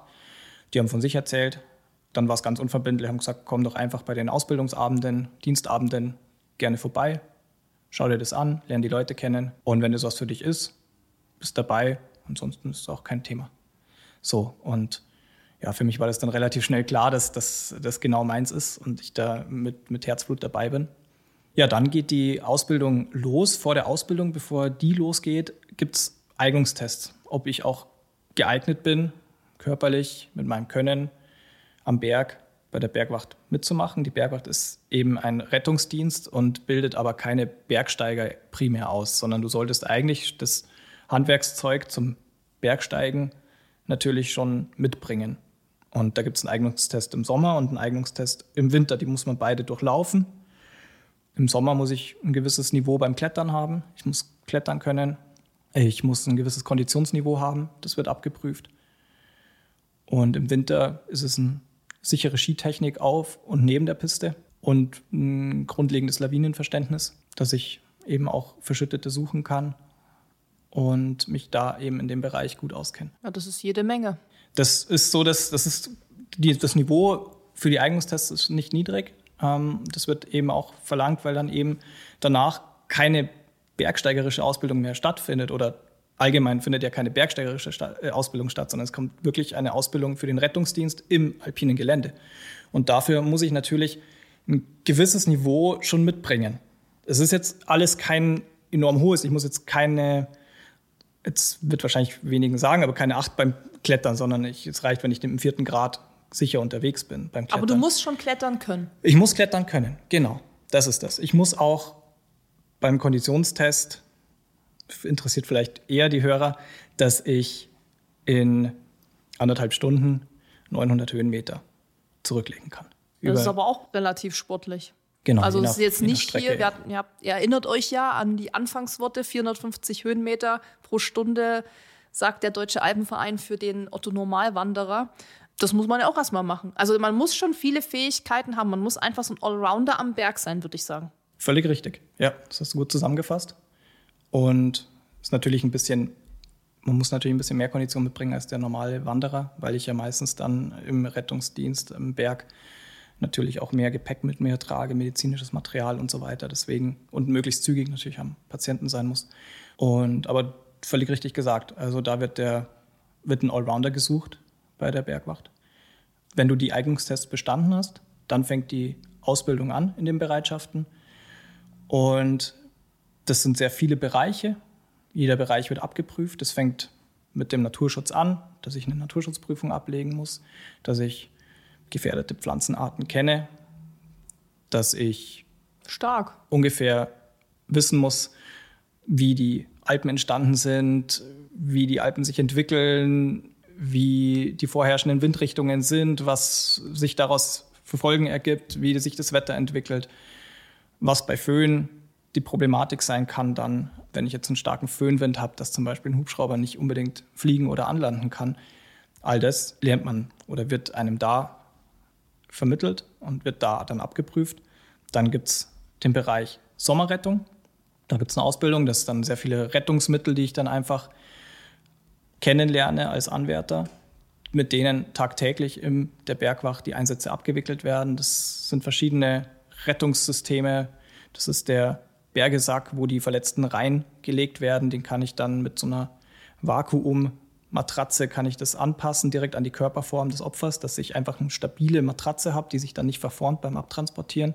Der Bergesack kann dann eben auch vom Hubschrauber mitgenommen werden, kann in die Gebirgstrage umgeladen werden. Ist es das, was man immer sieht, was am Helikopter unten baumelt? Genau, richtig. Dann gibt es natürlich noch verschiedene Seile, die die Bergwacht benutzt. Neben Kletterseilen, die hergenommen werden, gibt es statische Seile, mit denen die, die werden einfach nicht gedehnt. Kletterseile dehnen sich, die müssen eine gewisse Dehnung haben, damit der Stoß, wenn ich jetzt mit dem Klettern stürze, nicht zu groß ist und ich mich dann verletze, sondern die müssen sich dehnen. Und dann gibt es aber Statikseile, wenn ich etwas hochziehe oder runterlasse, und da der Umgang mit den Statikseilen, dass ich weiß, wie die Rettungsmethoden planmäßig dann bei der Bergrettung funktionieren, dass ich da einfach als ja, Einsatzkraft damit umgehen kann und Menschen eben mit diesen Seilen retten kann aus der Latsche, wo der jetzt 100 Meter abgestürzt ist. Genau da kommt es dann zum Einsatz, dass ich den dann wieder zurück auf den Weg hochziehen kann und hoch transportieren kann, dass ich Retter zu dem ablassen kann. Genau.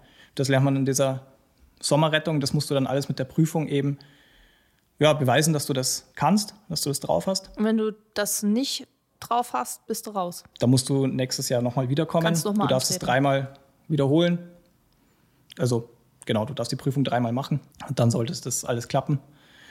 Und im Winter ist es ähnlich. Da ist die Lawinenlage wieder eine, eine Sache, dass ich einfach Mehrfachverschüttung habe, die ich dann ansondieren muss, die ich raus, also die ich finden muss. Mehrfach verschüttete bei der Lawine. Und auch das Akia-Fahren an der Piste. Das heißt, sehr viel im Winter läuft im, im Skigebiet ab. Dass ich in Garmisch zum Beispiel, Garmisch-Partenkirchen, Skigebiet Garmisch Classic, dass ich da auf der Piste einen Verunfallten habe als Bergwachtler. Und der muss mit dem Akia abtransportiert werden. Der Akia ist ein Rettungsschlitten, den zwei Bergwachtler fahren, ein Bergwachtler vorne, ein Bergwachtler hinten und die verletzte Person liegt eben in diesem Rettungsschlitten. So kann die Person dann abtransportiert werden von der Piste. Das muss natürlich, da muss ich sehr sicher Skifahren, da muss ich sicher mit dem umgehen können. Der muss sich natürlich sicher fühlen und der darf einem nicht auskommen. Das wird dann wieder in einer Winterprüfung geprüft. Dann kommt die Grundausbildung Luftrettung. Das heißt, wir Bergwachtler fliegen auch mit dem Helikopter mit, mit dem Hubschrauber. Das heißt, wenn sich jemand verletzt hat und es wird eine Hubschrauberbergung durchgeführt, dann ist es oftmals so, dass die Hubschraubercrew einen oder mehrere Bergwachtler aufnimmt und der Bergwachtler dann mit an den Einsatzort geflogen wird und dort die Sicherung der medizinischen Crew übernimmt und mithilft bei der medizinischen Unterstützung. Und damit er mithelfen kann bei der medizinischen Unterstützung, braucht jeder Bergwachtler einen Notfallmedizinkurs, der über 80 Stunden Unterrichtseinheiten geht und in dem einfach ja, das gängigste notfallmedizinische Spektrum abgedeckt ist. Man hat dann keinen Rettungssanität, das ist keine Ausbildung in dem Sinne, aber es ist einfach ein, ein Grundkurs Notfallmedizin, sodass ich am Berg eine verunfallte Person erst versorgen kann und auch dem nachalarmierten Notarzt zum Beispiel assistieren kann. Ja, das ist schon verrückt, weil du musst ja richtig viel können und du hast ja gerade noch von den zwei Bergwachtlern gesprochen, die auch dieses, ähm, wie nannte sich das noch, dieser Schlitten da? Akia, genau. Genau, dass sie das auch noch fahren. Also da brauchst du dann noch spezielle Führerscheine. Oder Ja, das ist es ist- wieder eine extra Ausbildung? Ja, es ist kein, also es ist kein Elekt, also es ist kein motorisiertes Gerät, sondern es ist wirklich nur so ein Schlitten. Und ich fahre den mit den Skiern natürlich runter. Ach so, du, ich bin ja auf der das hängt so Skipiste. hinter ich, dir dran? Äh, Nee, das ist so ein. Ich habe vorne zwei Stäbe mit einem Griff und hinten zwei Stäbe mit einem Griff und dazwischen liegt der Patient am Boden. Das ist wie so ein Schlitten, der hat Kufen. Und man steht auf Skiern und fährt mit diesem Schlitten auf Skiern stehend ins Tal über Skier. Gibt natürlich auch ein Skido zum Beispiel. Das ist dann die motorisierte Version. Wenn der Patient noch sitzen kann, zum Beispiel, kann man den mit dem Skido abtransportieren.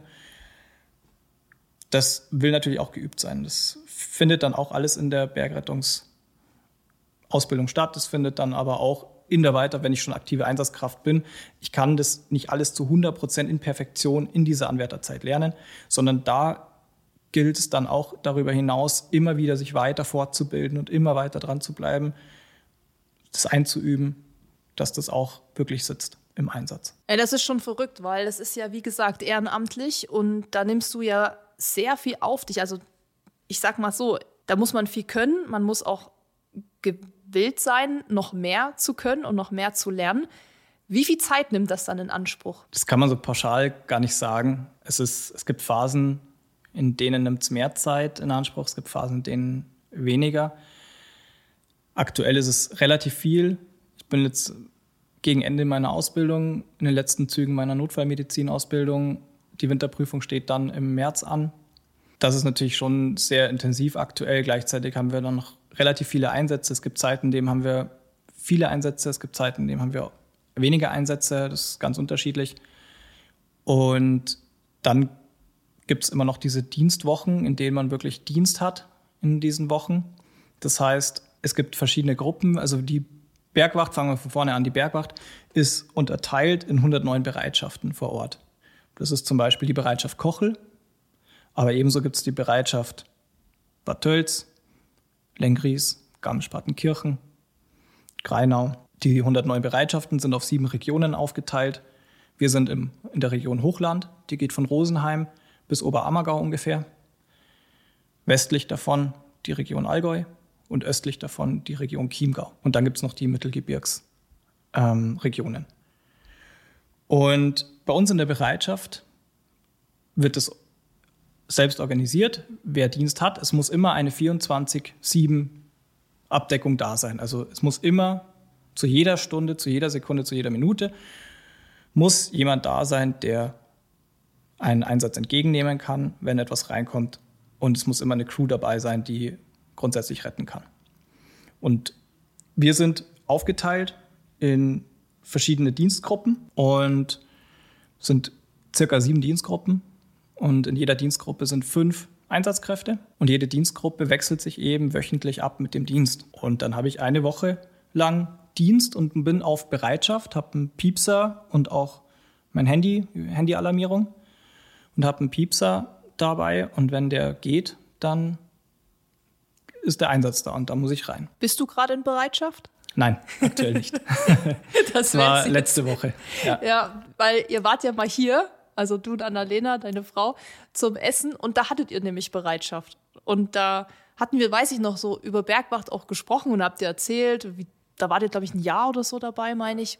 Und genau dann piepte es plötzlich. Ne? Und dann wart ihr weg und dann hast du ja später auch noch mal geklingelt, weil es gab ja noch Nachtisch eigentlich. Ja, den ähm, durfte man sich nicht entgehen lassen, den nein, Nachtisch, ja. Aber das ist dann eben so, in der Woche musst du eigentlich immer abrufbereit sein. Also jetzt noch mal für alle zusammengefasst. Du bist ja Lehrer, das heißt, du hast einen Job, du hast ein Kind, du hast eine Frau, du hast selber ja Hobbys, bist selber viel am Berg das schränkt einen dann ja schon erstmal ein in dieser Woche. Oder, genau. also, oder anders gefragt, wenn es jetzt piept, musst du ja sofort los. Exakt. So, das heißt, wenn du gerade am Rabenkopf bist, worüber wir ja heute schon ein paar Mal gesprochen haben, das ist ein relativ weiter Weg bis nach Hause. Richtig, deswegen bin ich in dieser Woche nicht am Rabenkopf, außer ich habe Ersatz. Das heißt, ich frage jemanden anderen, du, ich würde gern heute in der Früh auf dem Rabenkopf, kannst du mal für mich die zwei Stunden übernehmen. Und das geht auch dann gut, oder? Das geht dann gut. Passiert auch mal am Wochenende, dass man auf einer Hochzeit ist oder auf einer anderen Festlichkeit, wie auch immer. Und dann sagst du, ja, ich bräuchte bitte Ersatz und dann kann man sich das schon irgendwie ertauschen. Oder du bist auf Arbeit. Was ist dann? Genau. Arbeit ist ein, ist ein Thema. Es gibt zum Glück viele von uns, die vor Ort arbeiten in Kochel, beim, beim Dorst, das ist so ein großer Maschinenbauer. Und die sind dann unter der Woche in den Arbeitszeiten dann verfügbar und können dann auf Abruf die Einsätze abwickeln. Interessant wird es dann bei mir, wenn ich aus der Schule raus bin, entweder am späten Nachmittag oder am frühen Nachmittag und dann von zu Hause aus arbeite, dann bin ich auch wieder abrufbereit. Und dann, und vor allem auch in den Abendstunden und nachts unter der Woche, oft kommen die Einsätze auch spät am Nachmittag oder wenn es schon dunkel ist rein. Das ist dann natürlich auch das Zeitfenster, wo ich dann wieder verfügbar sein muss. Und am Wochenende. Also da ist wirklich am Wochenende, nehme ich mir nichts anderes vor, sondern da bin ich dann vor Ort. Und ich kann schon zu Hause sein und Sachen zu Hause machen, aber wenn's, wenn der Piepser geht, dann muss ich halt relativ zügig vor Ort sein. Ja, also da, wie gesagt, kann ich nur noch mal betonen, ist wirklich ein Commitment, weil man ja wirklich da seine Zeit auch opfert. Also nicht nur sein, sein Können und seine Hilfe, sondern auch wirklich das Wertvollste, was jeder hat, ist halt Zeit. Und das muss man dann ja auch alles koordinieren. Ich meine, du hast ja gesagt, man kann sich dann auch mal abwechseln oder tauschen und sich absprechen. Aber das muss man schon auch wollen. Und eigentlich ist es ja interessant, dass es doch so viele bei der Bergwacht dann doch gibt, weil man muss ein Allrounder am Berg sein. Also man muss gewisse Fähigkeiten schon mitbringen. Man muss wirklich bereit sein, auch zu sagen, okay, diese eine Woche, wenn ich Bereitschaft habe, dann bin ich eben mal am Wochenende zu Hause, da kann ich eben jetzt nicht da und dahin fahren. Ist eigentlich schon spannend, dass es trotzdem so viele gibt, die das freiwillig machen. Ja, es ist, denke ich, sehr, also ich kann nur von mir sprechen, weil ich, ich einfach gern in den Bergen unterwegs bin. Also es ist ja wirklich, ich bin mit Leidenschaft da unterwegs. Finde das Thema Helfen und Rettung an sich auch interessant. Und das ist halt ein Ehrenamt, wo ich mir denke, damit kann ich mich am ehesten identifizieren. Und ich glaube, das geht vielen ähnlich, die einfach gerne auch draußen unterwegs sind, die gerne in den Bergen sind und das am ehesten dann als, als Ehrenamt durchführen, weil sie, weil sie sehen, da, da kann ich dann wirklich mein Hobby verbinden mit etwas wirklich gesellschaftlich Wertvollem und kann dann auch noch Menschen helfen, die in Not geraten gleichzeitig auch selbst, wenn ich selbst in Not gerate, bin ich ja froh am Berg, bin ich ja froh, wenn, wenn ich schnell und gut Hilfe bekomme. Absolut. Also das ist auch immer das, wo ich denke, zum Glück gibt es euch, weil wie gesagt, wenn ich in der Latsche dann hänge, was wäre sonst mit mir, wenn niemand kommt und wenn das niemand freiwillig macht? Also das ist schon vor allem hier, viele, die ja zuhören und jetzt nicht hier wohnen oder aus den Bergen kommen, die wissen vielleicht gar nicht, was das für eine Wichtigkeit hat, diese, diese Bergwacht tatsächlich. Und wir kriegen das ja hier mit. Wir wohnen ja hier direkt an unseren Hausbergen. Wie gesagt, Schlawiner kennt ihr alle.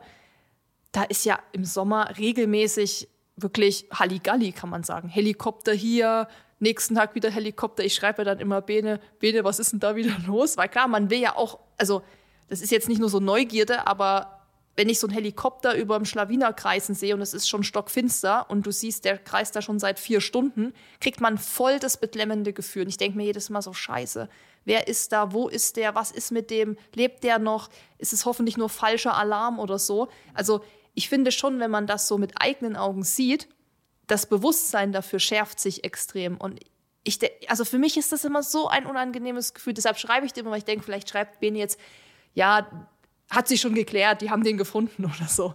Also so geht es mir zumindest, wenn ich das da beobachte.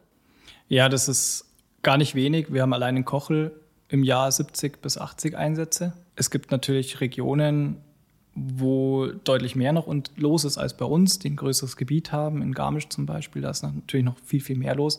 Aber selbst bei uns, die jetzt keine extrem hohen Berge haben, haben wir trotzdem sehr viel Einsätze.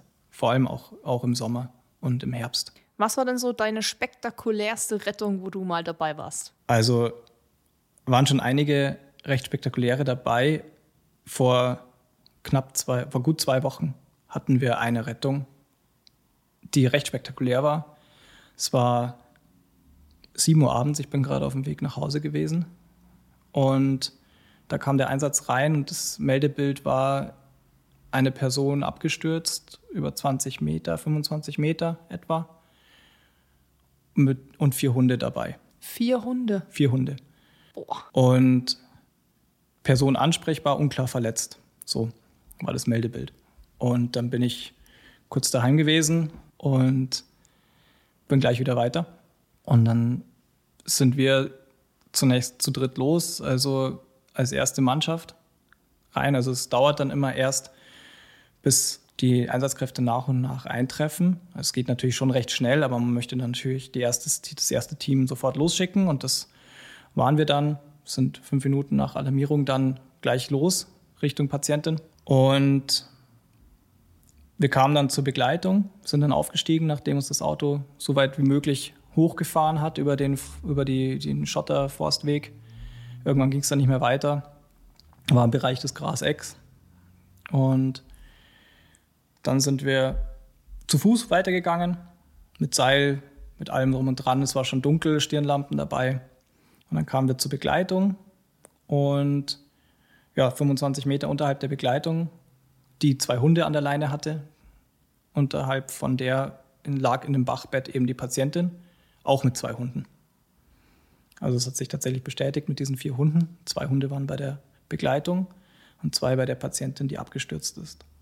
Und wir haben uns dann zu der Patientin, sind wir dann abgestiegen an der Seite, haben uns selbst gesichert in dem Gelände mit Seilgeländer. Da baut man dann Seilgeländer auf, damit dann auch andere Einsatzkräfte an dem gesichert die Unfallstelle eben erreichen können. Die Person ist eben, die sind zu zweit unterwegs gewesen, sind auf die Sonnenspitze gegangen, auf den Schlawiner und haben sich dann aber sind dann weitergegangen, haben sich mehrmals verlaufen und sind dann in die Dunkelheit gekommen. Eine Person hatte eine Stirnlampe, die andere Person hatte keine Stirnlampe, sondern nur ihr Handylicht. Und ist dann wohl auf dem Weg, wie auch immer, gestolpert, ausgerutscht und ist mit den zwei Hunden an der Leine in das Bachbett abgestürzt. Abgerutscht, abgestürzt, 25 Meter ungefähr. Hatte unklare Verletzungen, sie war zwar ansprechbar, aber nicht so ganz in einem guten Zustand. Die hatte starke Schmerzen ähm, an den Oberschenkeln, ist mehrmals auf den Kopf gefallen, war nicht ganz orientiert, wusste nicht, welcher Tag war oder wo sie war. Und das ist dann schon natürlich ein starkes Notfall, Notarzt-Indiz. Und dann wurde auch der Notarzt hinzugezogen. Der muss dann natürlich auch erstmal die Einsatzstelle erreichen. Das heißt, es dauert alles. Da wurde dann der Notarzt fährt erstmal hin zur Bergrettungswache, wird dann mitgenommen mit dem Bergrettungsauto wird hochgefahren, so weit wie es geht, und wird dann mit einem Bergwachtler begleitet zur Einsatzstelle geführt. Währenddessen ist dann ein zweites Team schon gekommen mit der Gebirgstrage. Das ist eine Titantrage. Die hat ein Rad unten. Mit der kann man Personen aus unwegsamem Gelände abtransportieren. Terrestrisch, also zu Fuß. Wenn es dunkel, dunkel ist, dann fliegt meistens kein Helikopter mehr mit Winde. Und die Patientin haben wir dann verladen in, die, in den Bergesack erstmal, dann in die Gebirgstrage. Dann war der Notarzt vor Ort, hat die Patientin kurz behandelt und dann wurde die sofort abtransportiert mit der Gebirgstrage. Und da brauchst du viel, viele Leute, ähm, viele Bergwachtlerinnen und Bergwachtler, die so eine Person dann runter transportieren. Das ist enorm schwer, die über mehrere hundert Höhenmeter runter zu transportieren, liegend in dieser Gebirgstrage. Das ist unheimlich anstrengend, das glaubt man gar nicht. Und die wurde dann runtertransportiert von sieben bis neun Bergwachtlern, wurde dann ins Bergrettungsfahrzeug verladen und dann an den Rettungswagen übergeben, der die dann wirklich sofort mit Verdacht auf Polytrauma, Schädelhirntrauma äh, nach Murnau gefahren hat ins, ins Unfallklinikum. Und wie geht's der Patientin jetzt? Weiß man das dann? Also kriegt man da auch dann Bescheid? Nicht immer. Ähm, manchmal ja, manchmal nein. Bei der war es natürlich sehr interessant, weil das natürlich ein sehr tragischer Fall war und die aber, was ihre, was ihre Sturzhöhe anging, also die ist dann wirklich weit runter abgerutscht und gestürzt, war die wirklich, ging es ihr noch erstaunlich gut dafür, dass, was sie hatte und den Hunden auch. Und da war natürlich das Interesse dann groß, am Ende zu wissen, wie geht es dieser Person. Das ist natürlich auch immer immer da, das Interesse und die Hoffnung, dass es den Personen gut geht. Und sie hatte wirklich unheimliches Glück, hatte ein leichtes Schädelhirntrauma, eine starke Gehirnerschütterung, aber ist ansonsten mit einem Schrecken und Prellungen davon gekommen. Und die Hundis? Den Hundis ging es dann auch erstaunlich gut. Sie waren natürlich während des Einsatzes absolut verstört und geschockt. Das hat man richtig angemerkt, den Hunden. Es waren vor allem keine, keine kleinen Hunde, es waren, so, sagen, waren das es waren ein Dobermann und dann noch ein, also wirklich keine kleinen Hunde, es waren alle so in dem Kaliber. Aber die haben das gut weggesteckt. Aber die müssen dann ja auch abtransportiert werden, oder? Richtig. Und wie, wie? das war noch ein, noch ein ganz netter äh, Nebengeschichte, dass uns die Patientin dann unten in dem Bachbett, verletzt in dem Bachbett liegend, gesagt hat, ja, meine Begleitung oben, die hat Panikattacken, die leidet unter Panikattacken und ihr müsst euch um die auch kümmern. Und die war da oben dann völlig aufgelöst und einer hat sich dann bereits um die gekümmert, aber unter der, ja, und nach, nachdem wir das gewusst haben, wurde dann noch das Kriseninterventionsteam Berg hinzugefügt. Das ist auch so ein spezieller Bereich der Bergwacht, den es gibt. Und da kam dann eben zwei vom Kriseninterventionsteam. Und die haben sich der angenommen und den Hunden auch angenommen. Und die haben dann eben die ja, Begleitung nach unten begleitet mit den Hunden zusammen. Hm. Und die zwei Hunde, die mit in dem Bachbett lagen? Die wurden von, von zwei Bergwachtlern dann erstmal aus, aus dem Gelände geführt und auf dem Weg dann eben übergeben. Ja, also die hatten quasi noch gesunde Beine. Die hatten noch gesunde Beine. Der eine hat leicht das Bein hinterhergezogen, aber es war, glaube ich, noch, noch im Rahmen. Noch im Rahmen, ja, genau. Ja, verrückt. Da könnte man natürlich wieder ein ganz anderes Thema aufmachen zum Thema Hunde am Berg. Das ist ja auch so ähm, ja. ein Riesenthema, weil ich habe ja auch selbst einen Hund und da denkt man manchmal auch schon dran, so was ist, wenn jetzt Flocky doch mal hier diesen Schritt macht und abstürzt oder so. Ähm, also da müssen wir jetzt auch gar nicht so ein Riesenthema draus machen. Aber ich weiß, dass viele hier zuhören, die auch Hunde haben, mit den Hunden auch laufen gehen.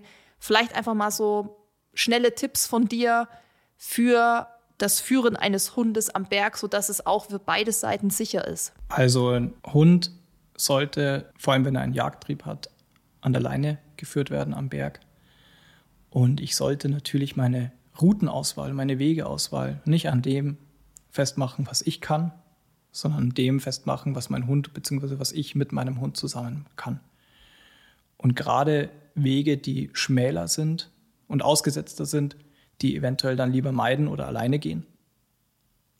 Und mit dem Hund eher sichere, entspanntere Wege gehen, weil wenn ich gestresst bin, ist der Hund gestresst und das kann dann wieder zu ganz schwierigen Dynamiken führen. Absolut, ja. Also prinzipiell kann ich auch nur empfehlen, anzuleihen und sich wirklich Touren rauszusuchen, was der Hund auch packt. Das ist natürlich immer sehr, sehr schwer. Deshalb gehe ich mit Flocky meistens auch die Sachen, die ich kenne, wo ich genau weiß, das schafft sie easy und das ist für uns quasi wie normales Gassi gehen.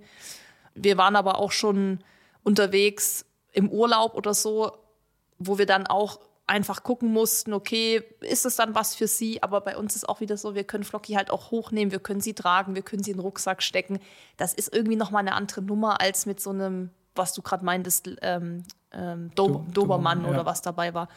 Aber gut, also Anleihen, Wege gut raussuchen und auch da einfach seine Bedürfnisse hinten anstellen, glaube ich, können wir so festhalten, was das äh, Thema Hund am Berg angeht. Und ähm, damit das dann auch für Mensch und Tier eine coole Tour wird. Genau, das ist ja immer eigentlich, deswegen geht man in die Berge, um eine gute Zeit zu haben, um Spaß zu haben, um einfach erholt wiederzukommen und mit einem, mit einem guten Gefühl wiederzukommen und dann lieber einen Gang zurückschalten und dann habe ich ein schönes Erlebnis. Im Zweifel irgendeinen Frostweg gehen, sage ja. ich immer. Äh, also es gibt ja auch hier Schlawiner, gibt es ja auch den Frostweg. Also wenn ich im Zweifel nicht weiß, ob ich das schaffe, ob ich das pack, dann gehe halt den Frostweg. Ja, vor allem mit Hund, wenn ich, nicht, ja. wenn ich noch nicht einschätzen kann, wie ist das für meinen Hund, ich kenne den Weg noch nicht und, und sich da einfach vortasten. Absolut. Geht genau das gleiche eigentlich wie für mich selbst. Und wenn ich mit meinem Hund noch wenig gegangen bin und nicht das einschätzen kann, dann muss ich mich halt langsam langsam rantasten. So ist es. Der Hund muss es ja auch trainieren. Genau. Der, ja. der muss auch Ausdauer aufbauen, genau wie wir. So, jetzt haben wir schon super viel über die Tätigkeit gesprochen. Du hast auch ein richtig gutes Beispiel gerade gebracht von einem Einsatz, wo man, glaube ich, mal ein richtig gutes Bild von bekommen hat, wie aufwendig das auch ist und was da dahinter steckt und was für eine krasse Arbeit ihr da macht. Und das Ganze macht ihr ehrenamtlich. Das heißt, du kriegst wirklich kein Geld. Nein, null Cent. Euro. Null, null Euro, keinen Cent. Das waren dann auch an dem besagten Abend. Ich meine, um 7 Uhr ging die Alarmierung raus.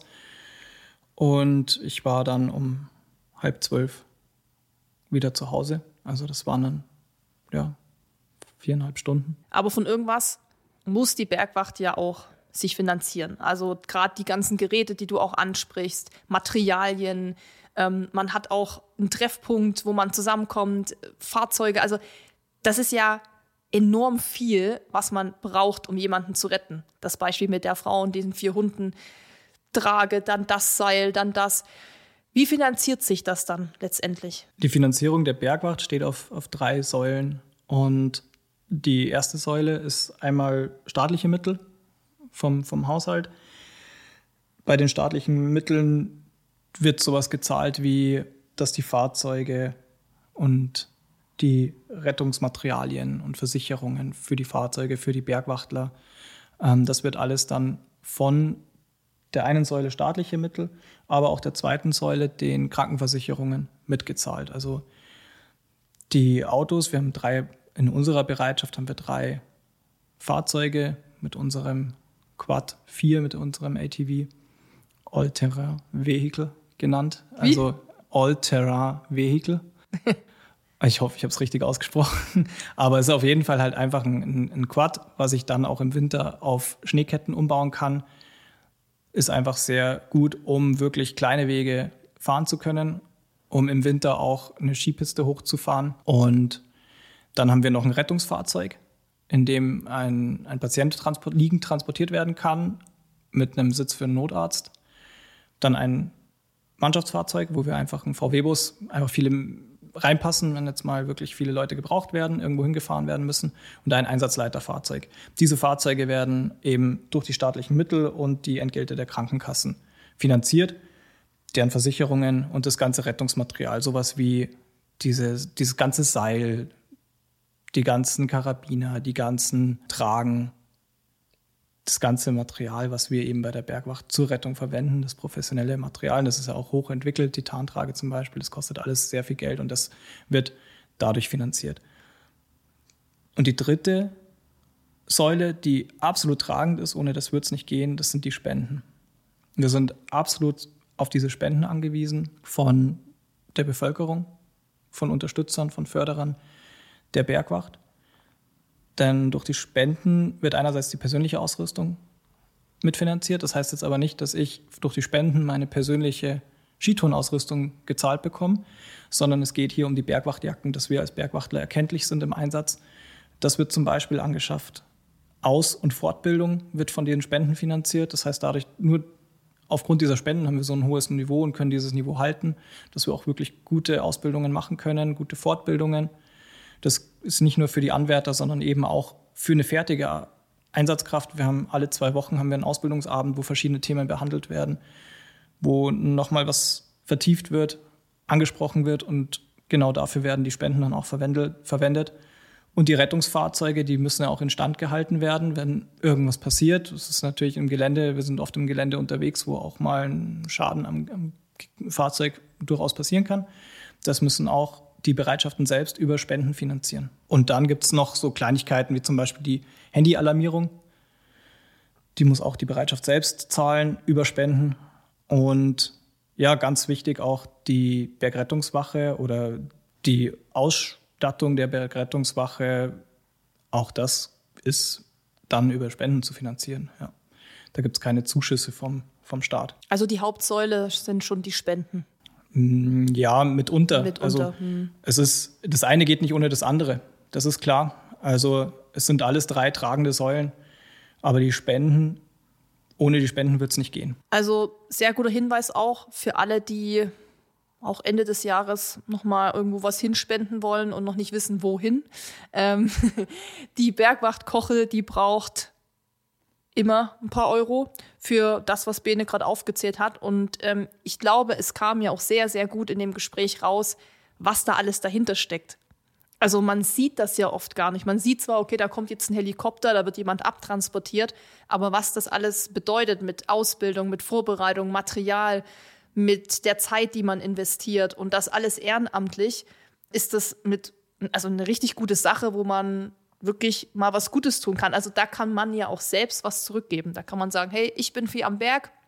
Ich bin leider nicht so ein Allrounder wie der Bene, deshalb kann ich nicht in die Bergwacht rein. Aber hey, ich kann irgendwie zwei, drei Euro spenden und ähm, freue mich dann, dass das halt so weiter bestehen kann. Das ist ja auch wichtig. Auf jeden Fall. Und das kann ja auch einfach, einfach sein, ähm, weil man jetzt nicht zwar gerne in die Berge geht, aber nicht direkt eine Bereitschaft oder die Berge vor der Haustür hat dann kann ich so auch die Bergwacht unterstützen.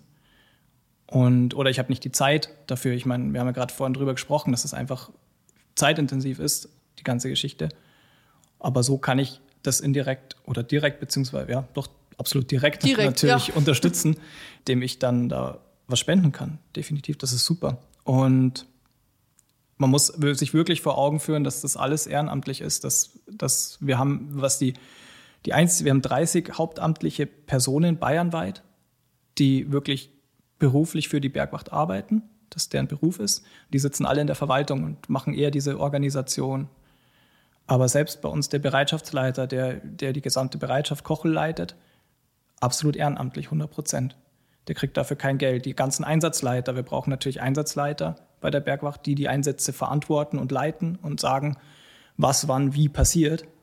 Auch die verdienen da kein Geld. Und oftmals wissen das die Personen, die gerettet werden, gar nicht. Die gehen davon aus, es gibt hier eine organisierte, organisierten bzw. professionellen Rettungsdienst, was deren Hauptjob ist, die Leute zu retten vom Berg. Aber das machen alle ehrenamtlich.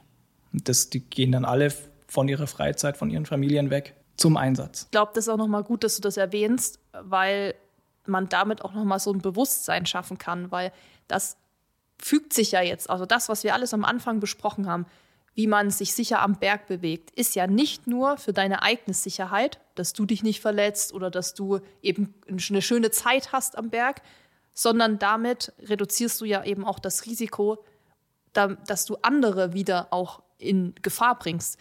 Weil du musst ja, also wenn ich jetzt, sage ich mal, mit keinem guten Equipment jetzt am Berg bin im Winter, und ich brauche dann die Hilfe, weil ich einfach mich nicht gut vorbereitet habe. Es geht eher darum, dass ich jetzt so ein bisschen leichtsinnig bin und ich ja deine Hilfe in Anspruch nehme. Dann nehme ich zum einen natürlich wieder deine Zeit in Anspruch, die du freiwillig hergibst. Aber du begibst dich ja auch immer in ein gewisses Risiko. Ja, da muss ich dir ein bisschen widersprechen. Es heißt immer, auch in den sozialen Medien, wenn wieder irgendwie ein Beitrag kommt, ja, schlecht ausgerüsteter Bergsteiger in winterlichen Bedingungen musste gerettet werden und dann oder bei Gewitter gerettet werden und dann liest man auf den Kommentaren, ja, bringt er die Retter mhm. in Gefahr und was das soll und der soll doch die Kosten selber tragen und und hoffentlich gibt es eine dicke Rechnung und keine Ahnung, also ein bisschen natürlich wie in sozialen Medien halt ein bisschen gehässig. Aber wir Bergretter wissen ganz genau, was wir machen. Wir machen das professionell und jeder der sich das nicht zutraut, begibt sich, also geht nicht da raus. Und auch jeder Einsatzleiter weckt ganz genau ab, was ist vertretbar und wo werden wir nicht retten, weil einfach die Gefahr zu groß ist. Also es ist natürlich immer, es gibt immer ein gewisses Restrisiko am Berg. Aber dass sich die Bergretter in Gefahr begeben, dem würde ich eigentlich widersprechen, weil jeder persönlich sein genau abwägt, mache ich das oder mache ich das nicht. Keiner ist verpflichtet, jetzt in dieses Gelände reinzugehen, sondern das ist jedem selbst überlassen, ob er sich das zutraut oder nicht. Und der Einsatzleiter kann auch die Rettung stoppen, wenn er sagt, jetzt ist es zu gefährlich. Das ist zum Beispiel Gewitter, was immer noch am Berg ist. Können wir nicht retten, weil das Gewitter zu gefährlich ist. Genauso wie beim Lawinenlage von vier. Akute, sehr große Lawinengefahr. Da wird da werden manche dann einfach sagen, ja, da können wir jetzt nicht rein. Oder auch wenn zu erwarten ist, dass in dem Lawinenhang oder in der Unfallstelle demnächst eine Lawine abgeht. Da muss man dann einfach sagen, da können wir einfach nicht retten. Da ist die Gefahr, die Eigengefahr zu groß. Und wir haben immer einen Selbstschutz.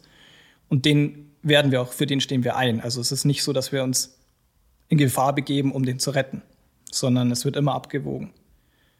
Können wir den retten mit vertretbaren Gefahren? Genau. Nichtsdestotrotz heißt das natürlich trotzdem nicht, dass jetzt jeder mit Flipflops an den Berg geht, bitte. Weil das ist ja auch das, warum man, man schützt sich ja in erster Linie selbst, indem man sich gut ausstattet und indem man da hochgeht. Aber man muss es ja auch nicht heraufbeschwören. Auf gar keinen Fall. Es soll jetzt nicht heißen, dass ich leichtsinnig in die Berge gehe. Vor allem, was ja das Beispiel eigentlich auch zeigt, ich habe eigentlich keine Garantie auf Rettung am Berg. Ich habe keine Selbstverständlichkeit, dass der Hubschrauber jetzt kommt und mich abholt. Denn es kann Föhnsturm sein, es kann Gewitter sein, es kann die Dunkelheit sein, es kann einfach schlechte Sicht sein. Und dann kommt kein Hubschrauber. Und dann dauert die Rettung nicht eine halbe Stunde oder eine Stunde, sondern die Rettung dauert deutlich, deutlich, deutlich länger, je nachdem, wo ich bin. Und das muss ich mir immer vor Augen führen. Also ich appelliere wirklich an jeden, da nicht leichtfertig umzugehen und zu sagen, ja, die Bergwacht holt mich schon, das wäre zu, ja, zu kurz gedacht einfach. Das ist nicht, nicht, äh, nicht nachhaltig. Mhm. Darum geht es nicht. Du meintest ja auch schon, dass es ein paar Leute gibt, die dann denken, sie haben dann Anspruch drauf, gerettet zu werden und das wird schon irgendwie bezahlt. Das wäre meine letzte Frage zu dem Thema. Wer übernimmt denn die Kosten, wenn ich jetzt wieder Beispiel vom Anfang in den Latschen liege, weil ich umgeknickt bin, gestürzt bin und der Helikopter kommt oder du kommst mit der Trage? Also zunächst mal glaube ich, dass es wirklich sehr, sehr, sehr wenige Menschen gibt, die diese Mentalität haben. Und ich glaube, der normale Berggeher, sei es jetzt Trailrunner oder Bergsteiger, Kletterer, wie auch immer, möchte auf keinen Fall in so eine Situation kommen, in der er die Bergrettung oder die Bergwacht anrufen muss und um Hilfe beten muss. Aber wenn ich jetzt eine medizinische Indikation habe, zu deiner Frage genau, wenn ich jetzt eine medizinische Indikation habe und ich habe mich verletzt, bin umgeknickt, brauche Hilfe, dann übernimmt das die Krankenkasse, weil ich ein medizinisches Problem habe die komplette Rettung. Wenn ich jetzt aber mich verstiegen habe oder einfach verkalkuliert in meiner Zeitplanung und stehe jetzt ohne Stirnlampe am Gipfel und weiß nicht mehr, wie ich runterkomme und brauche Hilfe. Also alles, was jetzt keine medizinische Indikation hat. Oder ich versteige mich, traue mich nicht mehr vor und zurück, verirre mich. All das ist dann eine Privatrechnung, die dann die, den Personen in Rechnung gestellt werden muss. Und das ist nicht so billig wahrscheinlich. Das kann über mehrere hundert Euro bis zu vier, fünfstellige Beträge. Kann ich mich da irgendwie absichern? Es gibt Bergeversicherungen tatsächlich, ähm, die man absichern, also die man abschließen kann. Zum Beispiel der DAV bietet sowas an als DAV-Mitglied. Ja. Lohnt sich sowieso da einzutreten, finde ich. Also wir sind ja auch im DAV, Dennis und ich, und ähm, das ist ja auch ein wirklich minimaler Beitrag. 50 Euro im Jahr, kann das sein? Bisschen mehr müsste es 60, sein. 60, ja. Also es ist wirklich absolut ähm, okay. Und da kann ich vielleicht auch noch was zu sagen zu dem Thema Absicherung. Gerade wenn es um Trail-Events geht, zählt nämlich DAV-Mitgliedschaft nicht. Also wenn ich in einem Wettkampf laufe und ich habe da einen Notfall oder so, dann ist da DAV ausgeklammert. Das steht aber auch im DAV, wenn man da eine Mitgliedschaft abschließt, steht das auch eigentlich schon deutlich drin, dass solche Events dann nicht mit reinzählen. Da bieten aber eben viele Trail-Events separate Versicherungen an. Gerade bei sehr langen Läufen, Ultra-Trails, die vielleicht auch über mehrere Tage oder Nächte geht, lohnt sich das eigentlich schon, wenn man sonst nichts anderes hat. Wiederum ist es interessant, wenn ich nämlich im Ausland laufe, ähm, weil ich habe mich ja auch viel kundig gemacht, gerade beim Eiger Ultra Trail, wo wir wirklich lang unterwegs sind, wollte ich schon abgesichert sein. Und ich habe eine Auslandskrankenversicherung bei der Allianz. Die kostet mich 9,95 Euro seit zehn Jahren, jeden, also jedes Jahr 10 Euro. Und das ist eine richtig gute Versicherung, die mich dann auch mit Helikopter holen, die sollte ich sterben, sogar meinen Leichnam nach Deutschland transportieren. Und da habe ich angerufen und gesagt, was ist, wenn ich so ein Event mitmache?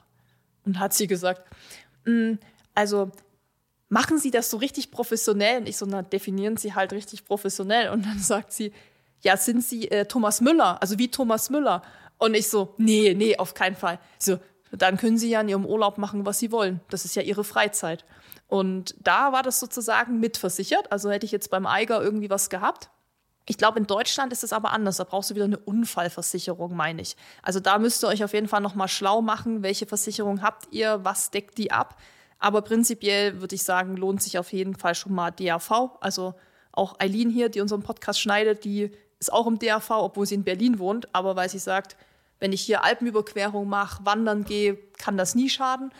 Also, aber ansonsten muss man sich da dann selbst, glaube ich, nochmal informieren, was die Versicherung dann abdeckt. Aber im Zweifel wirklich lieber da eine Versicherung haben, als dann wirklich irgendwie einen Helikoptereinsatz oder so zahlen zu müssen, weil ich glaube, das ist nicht so günstig. Definitiv, ja, das ist ziemlich teuer. Hubschrauber hat auch nichts mit der Bergwacht zu tun, das sind immer externe ähm, Dienstleister, zum Beispiel der ADAC, mhm. der viele Hubschrauber betreibt, in Murnau zum Beispiel, der Christoph Murnau oder Stimmt, ADAC-Mitgliedschaft ist wahrscheinlich auch noch eine sinnvolle Das Sache, weiß ich nicht, wie, die, wie, nicht, wie die das mit der Bergung handhaben, aber die das geht ex, also die Hubschrauber werden nicht von der Bergwacht in Rechnung gestellt, sondern die werden dann extra in Rechnung gestellt.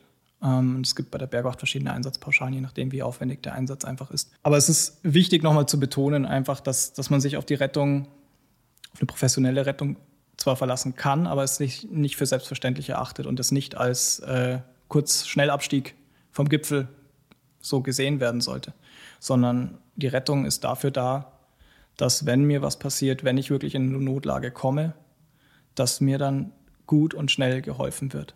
Und das leistet die Bergwacht.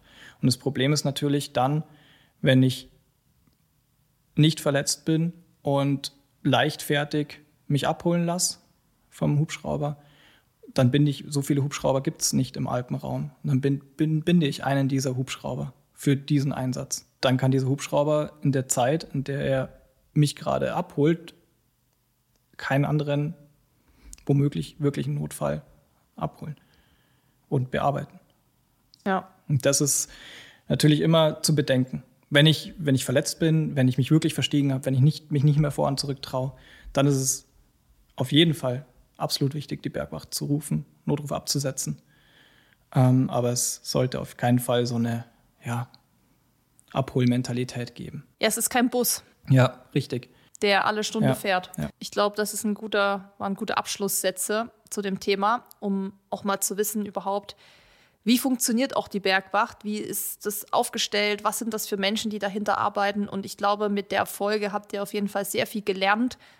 Schon mal, wie man sich sicher in den Bergen bewegt, was man schon mal alles vorweg machen kann, um das Risiko zu minimieren.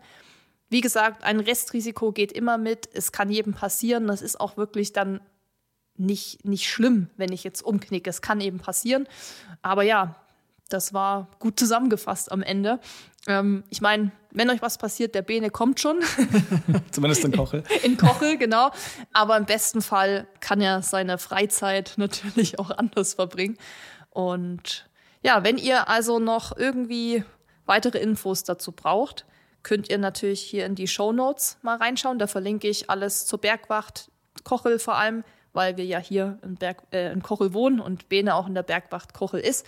Da könnt ihr euch auch noch mal reinlesen, da gibt's Infos und ansonsten Thema Versicherung einfach selber mal ein bisschen googeln, recherchieren. DAV-Link setze ich auch mal rein, ist eigentlich, glaube ich, ganz sinnvoll. Und ansonsten würde ich sagen, bleibt einfach gesund und bleibt stabil, vor allem am Berg. Macht nichts nix Unüberlegtes, hört auf euer Bauchgefühl, ja, schätzt euch selbst gut ein und dann habt ihr eine gute Zeit in den Bergen. Oder was sagst du, Benne? Auf jeden Fall. Immer gute Selbsteinschätzung und wenn wirklich was sein sollte, dann sich auch nicht scheuen, Hilfe zu rufen, wenn man wirklich mal Hilfe braucht. Wunderbar, damit machen wir den Sack hier zu und du bist jetzt entlassen in den Feierabend. Danke, Susi, hat mich gefreut, dabei zu sein. Sehr schön, hat mich auch gefreut und dann sage ich mal bis später. Bis dann. Ciao. Wenn dir dieser Podcast gefallen hat, hinterlass uns eine Bewertung und abonniere diesen Kanal, damit du auch in Zukunft keine Folge mehr verpasst. Für noch mehr Motivation und Trainingstipps folge uns auf Instagram unter dem Namen RunSkills sowie auf Facebook und Pinterest oder besuche unsere Website www.runskills.de.